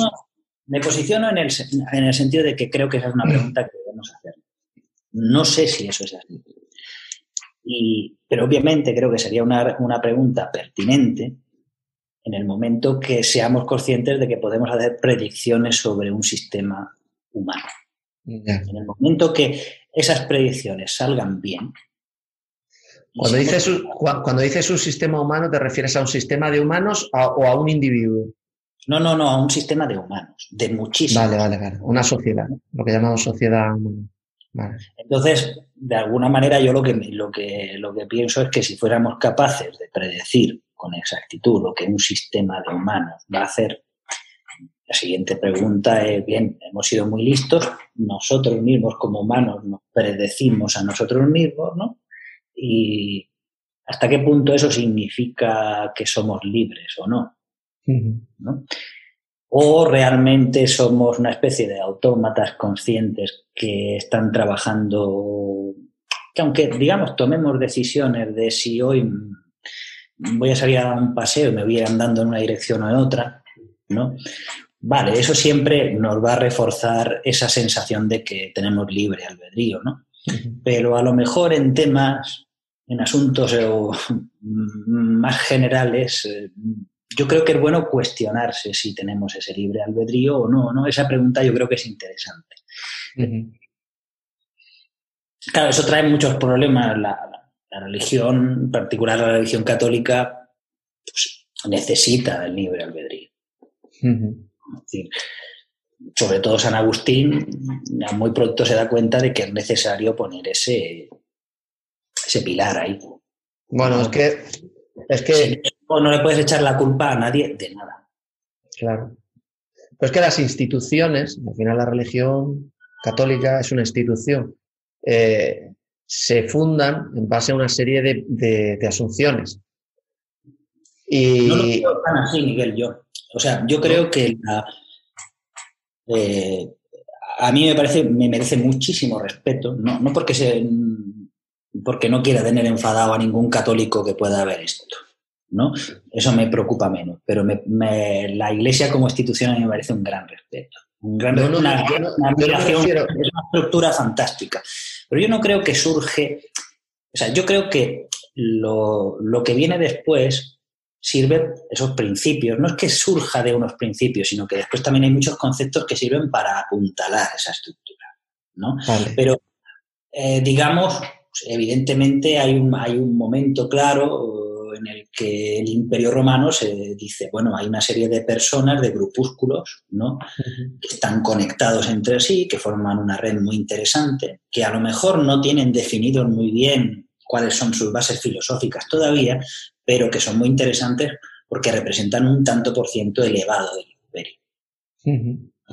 Entonces, a un momento dado, pues Constantino toma una decisión de decir, no, vamos a reconocer a esta gente porque los quiero también como aliados.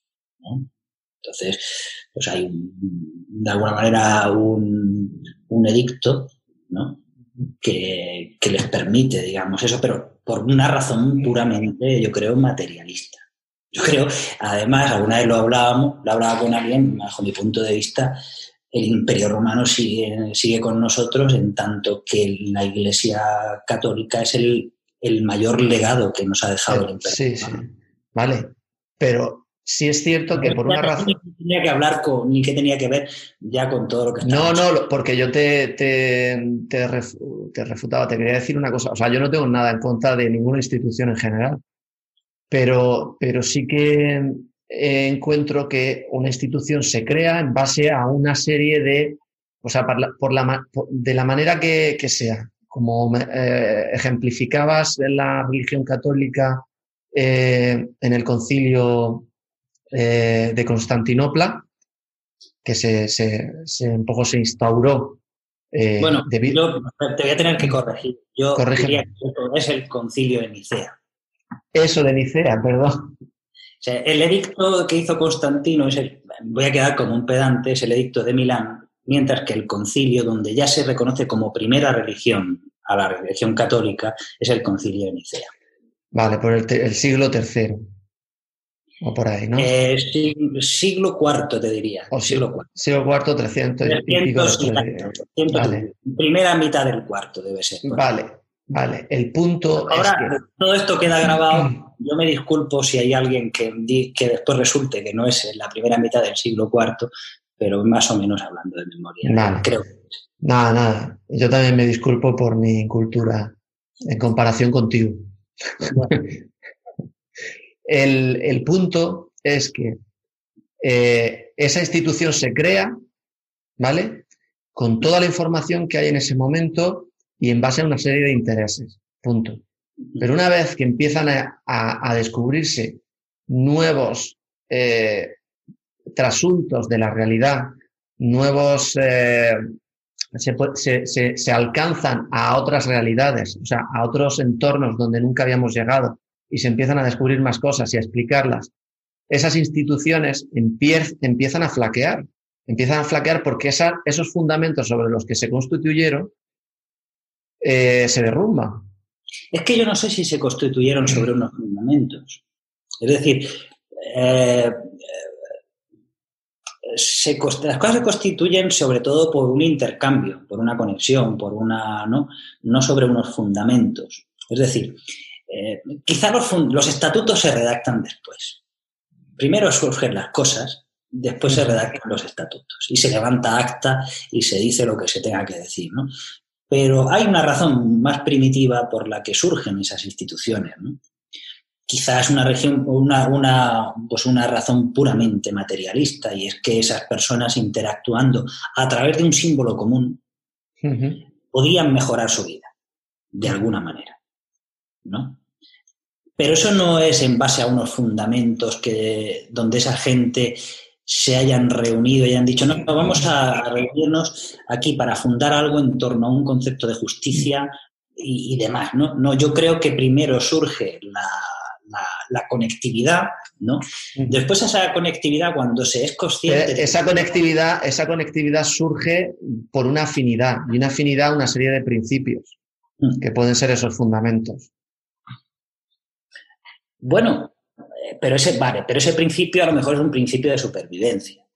Bueno, pero esos, esos principios de supervivencia, a medida que la, las sociedades evolucionan, la tecnología empieza a transformarlas, empiezan a, a tener invalidez.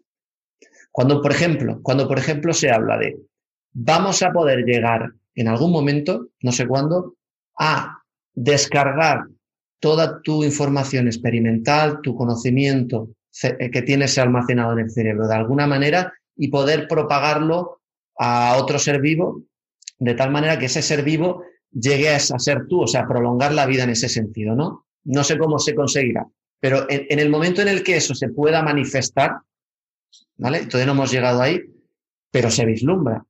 Se empiezan a romper eh, esos principios de supervivencia que, se basaban en una serie de condicionantes del entorno que ahora se han transformado por la propia tecnología y por la propia, eh, si quieres, aceleración de la inteligencia artificial en ese sentido. A ver, si cambia la, si digamos, el progreso humano o la tecnología hace que cambien las reglas del juego, evidentemente nuestros valores van a ser muy distintos y nuestra forma de ver la vida va a ser muy distinta. Si podemos llegar a prolongarnos pues ad eternum, no vamos a ver la vida ya de la misma manera. Es decir, en el momento que, que, que tú a mí me quites el miedo a la muerte, pues imagínate, ¿no? Lo que, lo que cambia la historia, ¿no? Entonces, claro, bueno, si eso pudiera ser así, pues estaríamos hablando de otra especie distinta, con otra perspectiva, digamos, del mundo distinta, ¿no? Ahora, mm, sobre la parte de si eso va a poder ser así, yo no lo sé. Es decir, no, no tengo el conocimiento como para decirte si eso va a ser así. No, te pongo un ejemplo de las cosas que se están vislumbrando hoy en día si tenemos la oportunidad de grabar un podcast dentro de 20 años, pues no sé, a lo mejor eh, igual no se ha manifestado todavía, pero estamos más cerca o se, ve, o, se han manifestado otro tipo de cosas que cambian un poco las reglas del juego. Pero sí es verdad que la tecnología que avanza de una manera, pues poniendo el ejemplo de, los eh, de los eh, de los microchips eh, que cada, cada cierto tiempo duplican su capacidad, eh, creo que son cada 8, cada 18 meses. hay un comportamiento exponencial, ¿no? Ese comportamiento exponencial, eh, pues al final estamos hablando de, unos tiempos y de una velocidad mucho mayor, ¿no?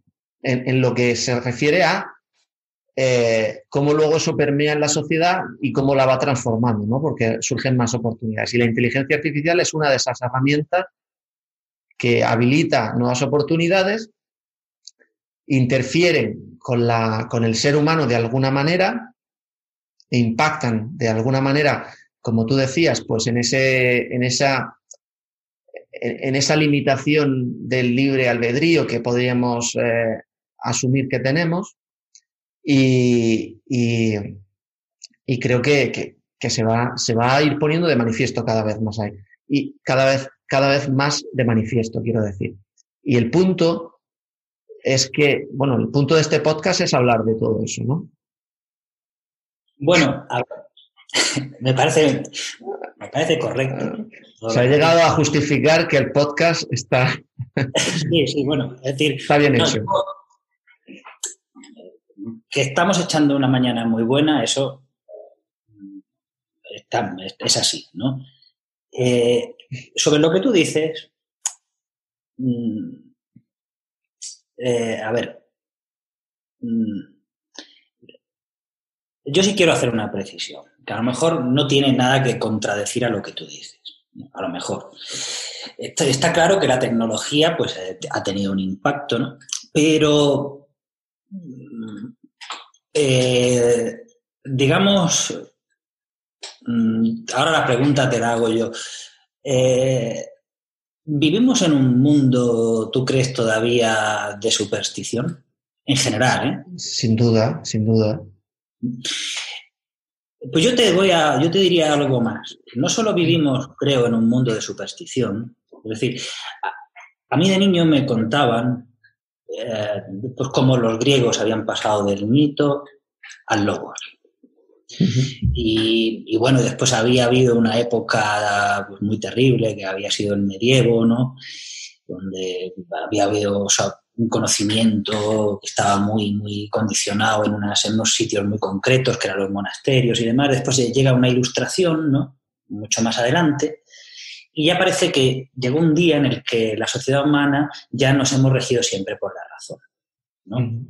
Es decir, nos contaban esas historias en la escuela como diciendo, uff, hubo una época anterior a la nuestra donde el ser humano todavía no había acogido a la razón, ¿no? O sea, yo creo que el ser humano no ha acogido en general a la razón todavía. Eso es. Lleva, lleva su tiempo, ¿no? Lleva su tiempo. No sé si lleva su tiempo o, que, o si directamente la forma en la que la sociedad humana es estable es, aunque sea muy duro decirlo, ¿no? Es habiendo desarrollado un mecanismo donde mucha gente da la espalda a la razón, sin darse cuenta de que está dando la espalda a la razón. Pero comparten el, mismo mito. El problema sí, comparten el mismo mito, por así decirlo. El problema que yo veo, o compartimos, ¿eh? yo no me saco, es decir, no me quiero salir de ahí como diciendo, no, yo soy de los pocos razonables que hay, no, en general. ¿eh? Yo creo que, que la razón todavía no, no, la hemos acogido y no sé si la cogeremos y no sé si realmente el hecho de que viviéramos de acuerdo con la razón todos, ¿no? Eh, haría, daría lugar a una sociedad estable. A lo mejor nos damos cuenta, por muy terrible que eso sea, que la única forma de estabilidad es esta, ¿no? Es decir, cuando yo digo que no acogemos la razón, me refiero a que mm, eh, ves como mucha gente repite consignas, da lo mismo, el tipo de consignas que sean, ¿no? Como, como es muy fácil, digamos, hacer que una cierta información cunda, ¿no? Sin ser cuestionada. Incluso jugando a, muchos argumentos falaces, ¿no? Aquí se, se, usa mucho la falacia en muchos sentidos, ¿no? Eh, digamos, se juzga la opinión de una persona por quién es esa persona, eso se hace de manera muy normal, ¿no? Se, a lo mejor se descarta la opinión de alguien tratando de ridiculizar, ridiculizarla utilizando ese recurso del hombre de paja, ¿no? Y, eh, hemos de alguna manera, decir, creo que si nos pusiéramos a pensar fríamente en cada vez que abrimos la boca lo que decimos, cuando opinamos de lo que sea, creo que nos llevaríamos una gran sorpresa acerca de, lo poco que hemos pensado al respecto. ¿no? Y de lo poco que cuestionamos lo que estamos diciendo, o de alguna manera el cómo hemos llegado a decir lo que estamos diciendo.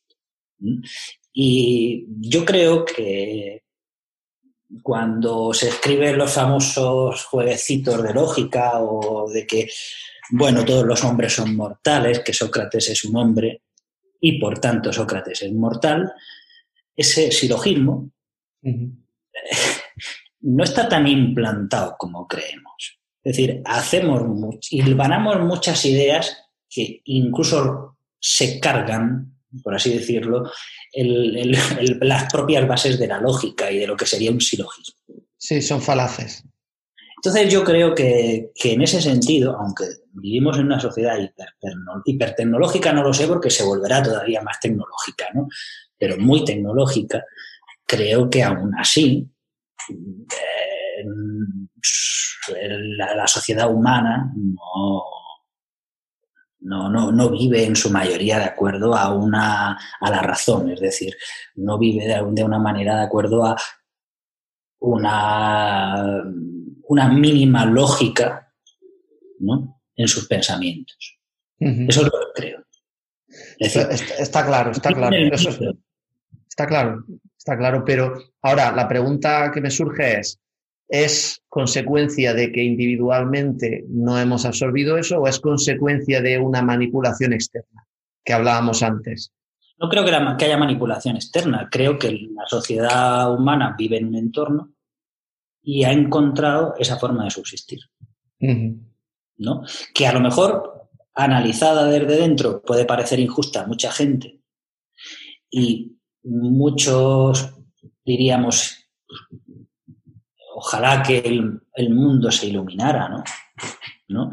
Que se iluminara la cabeza de todas las personas y por lo menos de alguna manera supiéramos establecer si A implica B y B implica C, entonces A implica C. Es decir, que, que tuviéramos bien implantadas simplemente las mínimas reglas lógicas.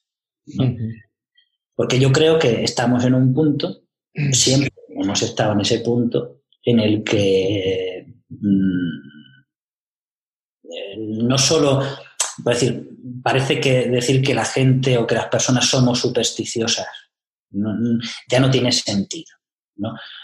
Bueno, quizá no vivimos en una, en una superstición, aunque también creo que sí, pero eh, lo que sí creo es que habitualmente faltamos a, la lógica más simple sí, a la hora de abordar cualquier discurso. El otro día escuchaba a un político diciendo que los científicos nos dicen que hagamos esto. Lo decía en respuesta a otro político. Entonces, claro, uno piensa, vale, ¿para qué te necesitamos a ti? ¿no?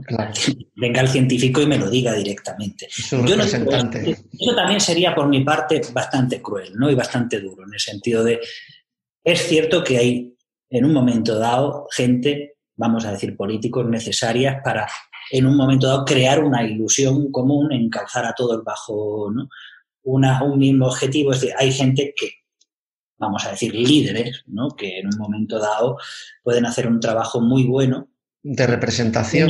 Uniendo, voluntades. ¿no? Yo no, no, digo que haya que, que, quemar a todos los políticos que hay, ¿no? A lo mejor, pues a lo mejor hay que quemar al 99%.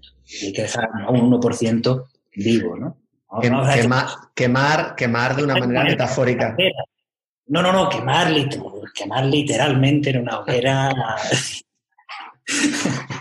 el caso es que, bueno, ya me había perdido un... Es decir, si el mensaje que se transmite es el mensaje de la verdad o el mensaje de la lógica, pues bien transmitido está. El problema es cuando se retuerce un poco, ¿no?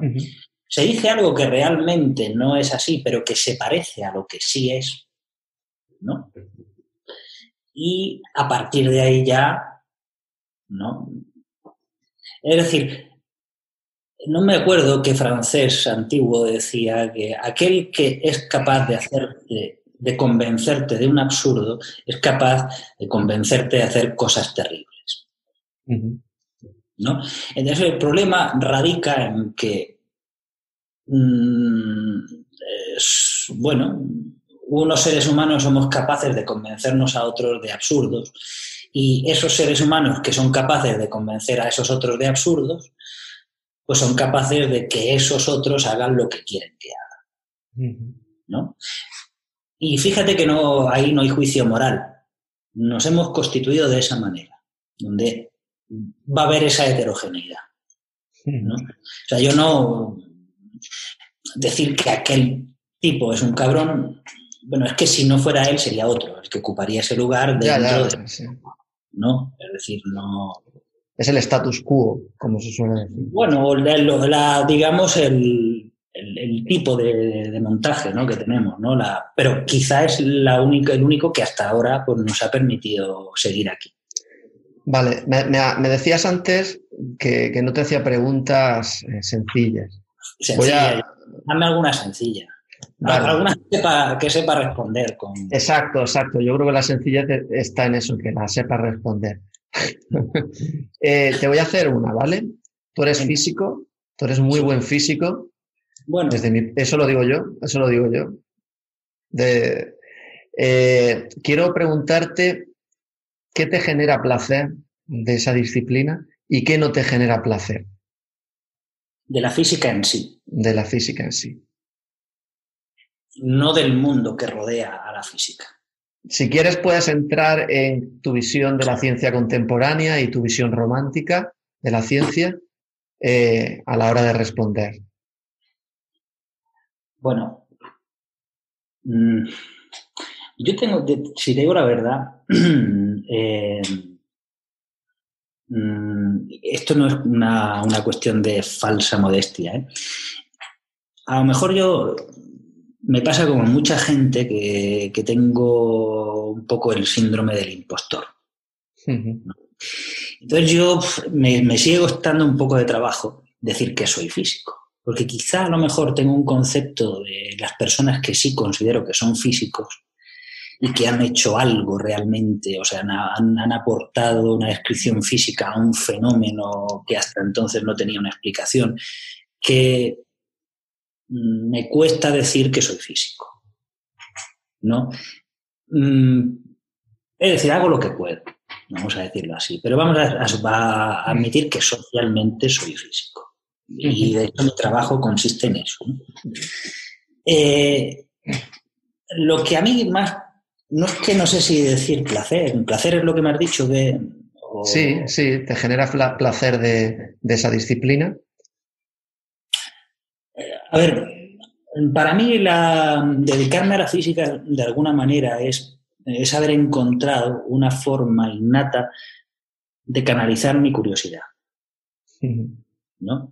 Es, digamos, una estructura de pensamiento que se ajusta muy bien vamos a decir, a lo que yo creo que es la mejor manera para canalizar la curiosidad y llegar a alguna serie de conclusiones.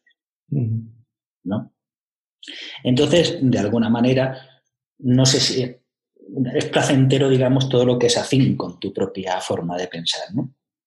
Entonces, en, general la física es placentera para mí porque es algo que creo que se amolda muy bien a, la forma en la que yo creo que se debe forma en la que se deben tratar de entender las cosas. ¿no? Entonces, digamos, en eso es lo que yo encuentro placer. No, de alguna manera es un placer constante, ¿no? Por así decirlo, es después la posibilidad, pues, de, vamos a decir, de mantener una, una infancia prolongada el resto de tu vida. Eh, eso es una cosa, digamos, muy bonita. ¿no? Entonces, quizá entendiendo todas las dificultades que tiene, yo antes a lo mejor, por, no salirme de fuera de la física, sino por ir a la parte placentera, yo creo que ha quedado clara, es decir, forma parte, De, forma parte de mi modo de, ver las cosas, es decir, es algo que va conmigo. Entonces, pues, lo que sería terrible es no vivir de, acuerdo a una vida como físico, vamos a decir. Correcto. Sería, vamos a ponerlo esa. Lo intentaste, pero no. No, no, no, puedo, yo no puedo, no puedo, no. El caso es que, eh, bien, eh, por otra parte, antes había una cosa que sí me resultaba no placentera, pero que ahora vivo bastante bien con ella. ¿no? Y era que antes yo, cuando estaba enfrascado en algún problema, probablemente yo no soy una, soy una persona, como tú sabes, más bien de, de veleidades teóricas, ¿no? Es decir, mucho al mundo de lo aplicado, ¿no? Pero, porque quizá a lo mejor lo que busco son dar una respuesta coherente, o aunque sea parcial, pero sí coherente a algún fenómeno que esté estudiando. Y es donde puedes encontrar más estímulos, ¿no? Sí. Para, generar esos pensamientos teóricos. Entonces, de alguna manera a mí lo que, es, lo que yo encontraba antes poco placentero o muy poco, o un sufrimiento directamente, vamos a decirlo así, era mm, mi tendencia a obsesionarme con el problema que tuviera en ese momento y, no llevar demasiado bien la sensación de no encontrar una respuesta. ¿no? Esa ha sido para mí una sensación muchas veces de sufrimiento. ¿No? De, bueno, de saber que tenías un problema en la cabeza cuando pues eras más jovencito y te acostabas, no, no, acababas de, no acababas de estar tranquilo hasta que eso no estaba resuelto. Y la perspectiva de que eh, tardar mucho tiempo en resolverlo, pues era mucho tiempo de, esa obsesión, ¿no? Que, bueno, que no te tenía, no te tenía bien. Lo que pasa es que yo creo que desde hace unos años yo eso lo llevo bastante mejor. ¿Y a qué se debe? Se debe. la respuesta es. Eh, hay, una, hay una frase de un poeta. Mm, de un poeta alemán que es Holderlin, que dice. Eh, el hombre es un, es un rey cuando sueña y un mendigo cuando reflexiona. Entonces yo antes tenía la sensación de que iba a poder con todo reflexionando. ¿no? Y, y, esa era la obsesión. Ahora lo que he aprendido es que si hay un problema que quiero resolver, cuando ya llevo un tiempo en el que creo que he absorbido la suficiente información como para empezar a procesarla, me olvido del problema. No trabajo en ese problema. Trabajo en, otro problema, en actividades más rutinarias, más sistemáticas. Vale, el, mecanismo de pensar en otra cosa para ir eh, dejando el subconsciente. Bueno, ya no por lo así Decirlo, por así decirlo, porque bueno, eso no se puede, no se puede aclarar. Nos, lleva, nos lleva a, que, a, lo que tú has dicho, ¿no? No sé lo que pasa. No sé lo que pasa, no sé si hay una parte de nuestro cerebro que está procesando esa información y que cuando llega a, bueno, alguna idea te da un toque, te dice, hey, ¿no? Sí, sí, la idea feliz. ¿No? Que no, no, es la idea feliz de resolver, pero te dice, oye, que mira, que he encontrado quizá una pauta que tiene que ver con esto que tú me planteabas. Eso te lo dice el otro, ¿no? Y mira a ver si con esto te vas apañando, ¿no? O sea, a ver si esto te da alguna pistilla más. Entonces, eso a lo mejor, esa es una información que ese subconsciente te, te, transmite, ¿no? que él ha estado ahí, vamos a suponer, vamos a suponer que esa fuera la historia, ¿no? Él ha estado ahí haciendo. Entonces tú recabas más información a raíz de esa pauta. Y te vuelves a olvidar. Mm, hablas contigo mismo, ¿no? Es decir, esos periodos de cuando, bueno, pues tienes un poquito, a lo mejor una pista, ¿no? Sobre todo pista de que en esos momentos en los que no sabes ni tan siquiera cuál es la forma de hacer bien la pregunta. Claro, claro. ¿No? la respuesta, sino la forma de hacer bien la pregunta. Entonces, son momentos en los que yo mantengo conversaciones conmigo mismo bastante agradables, en el sentido de que no me, no me doy mucha caña, ¿no? y, bueno, y he aprendido quizás a dosificarme en ese sentido y a decir, bueno, vale, ya está, esto ya está hablado, y ahora me olvido y sé que tengo que ponerme, sé que tengo siempre pues, cinco, seis o diez cosas que hacer, pues vamos a, a, evitar que esto me cause una obsesión y ya, bueno, pues este otro que está por ahí detrás ya me dirá algo cuando sepa algo. Y así iremos poquito a poco hasta que al final lleguemos a una conclusión más o menos satisfactoria y, que, que, te haga más o menos feliz. Es verdad que, eh, o piensas que cuando uno es joven, esa capacidad de control en cuanto a esa obsesión, eh, o sea, la obsesión sigue, pero la puedes controlar. La puedes eh, mover a otro, a otro entorno y dedicarte y centrarte en otra cosa. Cuando eres joven es más complicado y a medida que te vas haciendo mayor, como que tienes más, más control de... Bueno, a mí no me ha pasado, no me pasa lo mismo en todas las facetas de mi vida. Es decir, yo el mismo control que he sido capaz de, de, aplicar a mi trabajo, quizá porque, claro, como la mayor parte de, mi tiempo pues, se ha dedicado a mi trabajo, pues a lo mejor es ahí donde necesitaba, era más preciso encontrar un control. ¿no? Pero hay otras facetas de mi vida en las que yo no he sido capaz de decir, bueno, mira, ¿no? Como decía Escarlata Ojara, mañana será otro día, ¿no? Ya veremos a ver mañana lo que hago. En otras facetas de la vida no he sido capaz de encontrar ese control. Quizá en esta un poco sí, porque él, quizá en la faceta en la que más lo necesitaba, porque era la que más tiempo le, dedico. Pero no, en mi caso no, ese control no ha llegado a otras facetas de la vida. Hay muchos momentos de mi vida en los que veo que mi capacidad de raciocinio o no de raciocinio, mi capacidad de análisis trabaja al servicio de pensamientos negativos. Sí, y eso es algo que, realmente no he podido todavía hoy por hoy.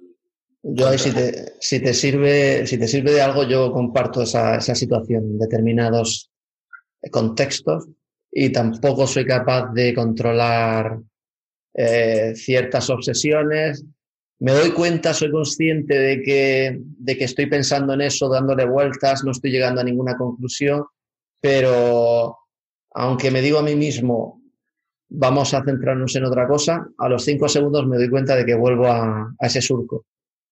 Sí. Y, pero también tengo la, la el, soy optimista en el sentido de que, bueno, de manera, eh, es una cuestión de tiempo. Y el tiempo incluso lo puede, ser el tiempo de, que te queda de vida, ¿no? En algún momento eso, eso se apaga. Y, y eso sí que me quita un cierto peso de obsesión. Cuando, cuando le doy un, un, marco de, objetividad tan grande como que al final, cuando me muera, eso ya no va a ocurrir y descansaré, eh, sí que empiezo a encontrar mucha más paz, paz interna. Yo, no, yo te confieso que en muchas facetas de la vida no, no he sido capaz de, de, encontrar esa paz, ni mm. creo que la vaya a encontrar nunca. ¿no? Creo que, bueno, hay cosas que antes eh, podían causarme más sufrimiento que, que ya, pues quizá pues uno supera. Pero hay cosas que te siguen causando sufrimiento. Quizá no es un sufrimiento, si quieres, que se base en, miedos reales, ¿no? Pero, pero que son, son cosas que no puedes evitar quizá por, bueno, no, sé por qué motivo, ¿no? Eh, muchas veces no son... Eh, en el fondo, detrás de todo, yo creo que detrás de todo, eh, detrás de todo sufrimiento hay un miedo necesariamente. ¿no? Es decir, no es un sufrimiento solamente por ver que aquel actúa mal o que tú piensas que está actuando mal ¿no? y está haciendo un daño. ¿no? Detrás de eso también existe un miedo. ¿no? Yo creo que detrás de todo pensamiento negativo hay un miedo y no siempre pues uno es capaz de, de controlarlo. Yo en muchas ocasiones no lo, no es que me descontrole, pero reconozco que podría vivir en una en, una, en un estado de contemplación mucho más agradable y en cambio pues eh, me obsesiono con cosas que no, que no, van a ninguna parte. Y no te, a, mí, a mí, por ejemplo, sí que me libera, y esto, o sea, esto lo, estamos teniendo una conversación tú y yo, pero claro, esto luego lo, escuchará mucha gente, ¿no? O, o, poca, no lo sé. Pero sí que me libera compartir. Compartir esa sensación, esa angustia, me libera de cierto peso. ¿A ti no te pasa? Con alguien, con alguien con el que te sientas cómodo compartiendo. Bueno, supongo, sí, evidentemente esa es la base, además de que existan los psicólogos, por así decirlo, o que hayan existido, digamos, los amigos siempre, ¿no? Sí, sí. Pero mm, sí, es decir, a lo mejor hablar, materializar verbalmente esos pensamientos, pues eh, quizá a lo mejor puede ayudar y ayuda en muchas ocasiones, pero eh, no sé si en muchas ocasiones es más un alivio que una cura. curar es otra cosa distinta. Yo creo que, la cura implica, implica algo más. Que no, sé si uno se puede curar hablando, al menos de ciertos problemas. De ciertos problemas localmente sí que te quitas ese peso, te desahogas, ¿no? Lo que se dice. Yo no sé si, ya te digo, en mi caso no sé si es más un alivio, es, más un alivio que una cura, ¿no? Una, eh, una cura en el sentido de que sé que, bueno, que después cuando se produzca una situación que a mí me vuelva a despertar eh, ese cabreo, ese sufrimiento, probablemente eso sigue ahí latente. Es un analgésico, es un analgésico.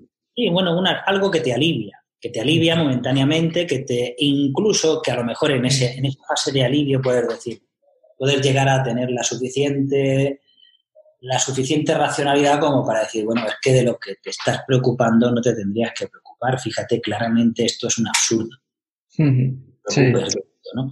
Pero aún así, aunque incluso en esos momentos, quizás a fuerza de que esos momentos se repitan, uno puede llegar a aliviarse, a, perdón, a curarse, pero creo que en muchas ocasiones eh, esto es, una, es más un alivio que una cura. Aunque pueda llegar a curar, ¿eh? Aunque pueda llegar a Sí, sí, sí. Pero fíjate, fíjate este momento natural de, de introspección que ha, que ha surgido en la conversación. Mm, cuando me vuelvo a salir un poco de, esa, de esta conversación y vuelvo a pensar en el mundo de la inteligencia artificial, ¿no?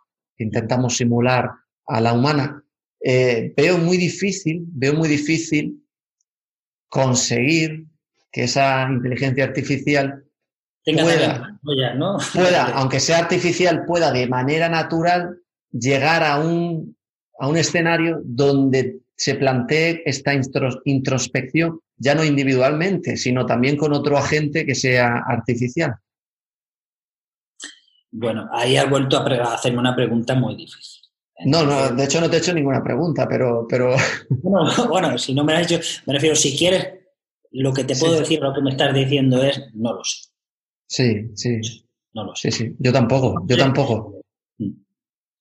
Que lo veo muy difícil. Bueno, quiero, quiero acabar con una pregunta, ¿vale? Y ya te dejo que son, eh, es hora de almorzar. casi, dos horas. Casi dos, horas. Eh, mi pregunta es muy sencilla. Está, bueno, no sé si la vas a poder responder, pero ¿a quién te gustaría escuchar en este podcast? Em, a ver. O sea, te lo pregunto porque eres una persona que sé que, y, no me lo merezco, que, siempre, que siempre que saco una, nueva, un nuevo episodio, pues lo escuchas y, lo disfrutas de alguna manera. Entonces, me gustaría ofrecerte la posibilidad de que eh, hubiese un episodio eh, dedicado a alguien o con alguien dedicado a ti en el sentido de que te gustaría que participase?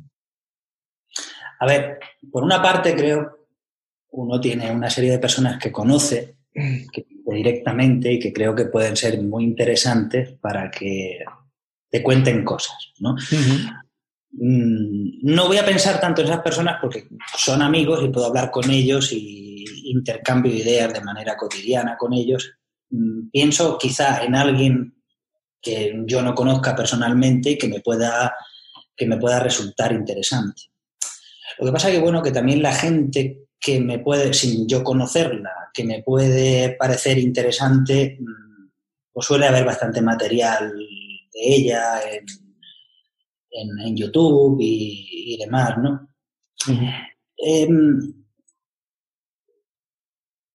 Mm, yo, o sea, sí me gustaría quizá, mm, a lo mejor, no sé, sin sugerir a una... Mm, a mí, por ejemplo, me trae mucho el mundo de la antropología, ¿no? No sé, digamos, no, es que te vaya a decir alguien concreto, ¿no? Pero en particular me, me, me gusta la rama de la antropología que tiene que ver con el materialismo cultural, ¿no? con todo lo que escribió Marvin Harris y demás. Entonces sí me parecería muy interesante que, bueno, que contactaras con alguna persona que tú creyeras que puede ser. No te puedo dar un nombre concreto, porque, bueno, sí, así de memoria podía pensar en, pero no sé si realmente esa persona después daría más o menos juego, pero sí creo que sería interesante eh, entrevistar a, pues a un antropólogo, ¿no? Eh, ya, entrevisté a uno. Ah, sí. Pues no, Ignacio Martínez Mendizábal, a ver, oficialmente, o sea, oficialmente, eh, él creo que de manera obtuvo su licenciatura en biología, creo, y digamos su profesión es la de paleontología, ¿vale? Sí, a ver, por ejemplo, una entrevista a un personaje, bueno, me imagino que debe ser odiado por mucha gente, ¿no? Pero en mi caso, pues me parece una persona que siempre me gusta escuchar, que también es paleontólogo, es Arsuaga, ¿no? Pero bueno, Arsuaga yo creo que tiene una presencia muy grande en, en las redes, ¿no? Pero creo que es una persona que, puede darte mucho juego. Trabajan juntos, trabajan juntos con Ignacio, trabaja con, con Arsuaga con Arsuaga. Bueno, me imagino, se me ocurre, por ejemplo, Arsuaga en ese sentido. ¿no? Eh, claro, después. Mm, no lo sé, no lo sé, Miguel. Quizá eso me habría podido, me habría gustado responder a esa pregunta más concreta, pero así tan a bote pronto necesitaría pensar un poquito más en, quién, ¿no? Bueno, me, lo has acotado y ya eh, yo voy a hacer un ejercicio también de, lectura y, de de formación y de preparación para una entrevista de ese tipo, porque mm. yo obviamente pues desconozco más de lo que conozco. Eh, entonces, pues lo haré, lo haré. Y lo haré en honor a ti. Bueno, no, tienes que hacerlo. Bueno, yo te agradezco mucho que sea. Me debo a mi público, me debo a mi público y. Yo creo que a lo mejor, mm, en particular, ¿eh? lo que me gustaría es que eh, quizá porque me interesa ese campo, ¿no? Hablar, alguien, hablar con alguien que, bueno, que representara dentro de la antropología en particular una rama de, materialismo cultural. Yo creo que eso, que eso sería, sería interesante porque creo que es, que es muy curioso, digamos, la, lo que, lo que podemos llegar a, explicar en cuanto a la sociedad humana basándonos en ese materialismo cultural. Que después habrá quien lo asocie, que no le guste escuchar hablar de materialismo cultural porque lo asocia con materialismo histórico y materialismo histórico lo asocias con marxismo y marxismo lo asocias con comunismo y, ya puedes seguir hasta donde tú quieras, ¿no? Puedes llegar a los infiernos si tú quieres, ¿no? Pero, pero mm, creo que es algo que, en general no hay mucha, mucha charla, ¿no? Y que creo que es interesante. De acuerdo, perfecto. Pues nada, con eso, eh, darte las gracias por las dos horas que me has dedicado. Espero que hayas disfrutado la conversación. Me lo he pasado, me lo he pasado muy bien, Miguel, y yo te agradezco que, hombre, a ver, aquí has entrevistado a gente muy importante, muy conocida, muy famosa, y que hayas pensado que yo puedo decir algo, pues eh, algo que merezca la pena. Es decir, yo soy un poco un contrapunto ¿no? a, otra gente que ha hecho cosas más importantes y que ocupan, un, tienen un estatus mucho más alto que el mío, ¿no? Pero, pero bueno, yo te agradezco que también pienses en, en los parias de vez en cuando. Pues nada, muchas gracias no solo por el tiempo, sino por la amistad que, puedo tener de ti y que la guardo como un tesoro. Bueno, yo también la guardo así, como tú dices, como un tesoro y, bueno, y ya fuera de, de cámara, pues ya, ya seguiremos.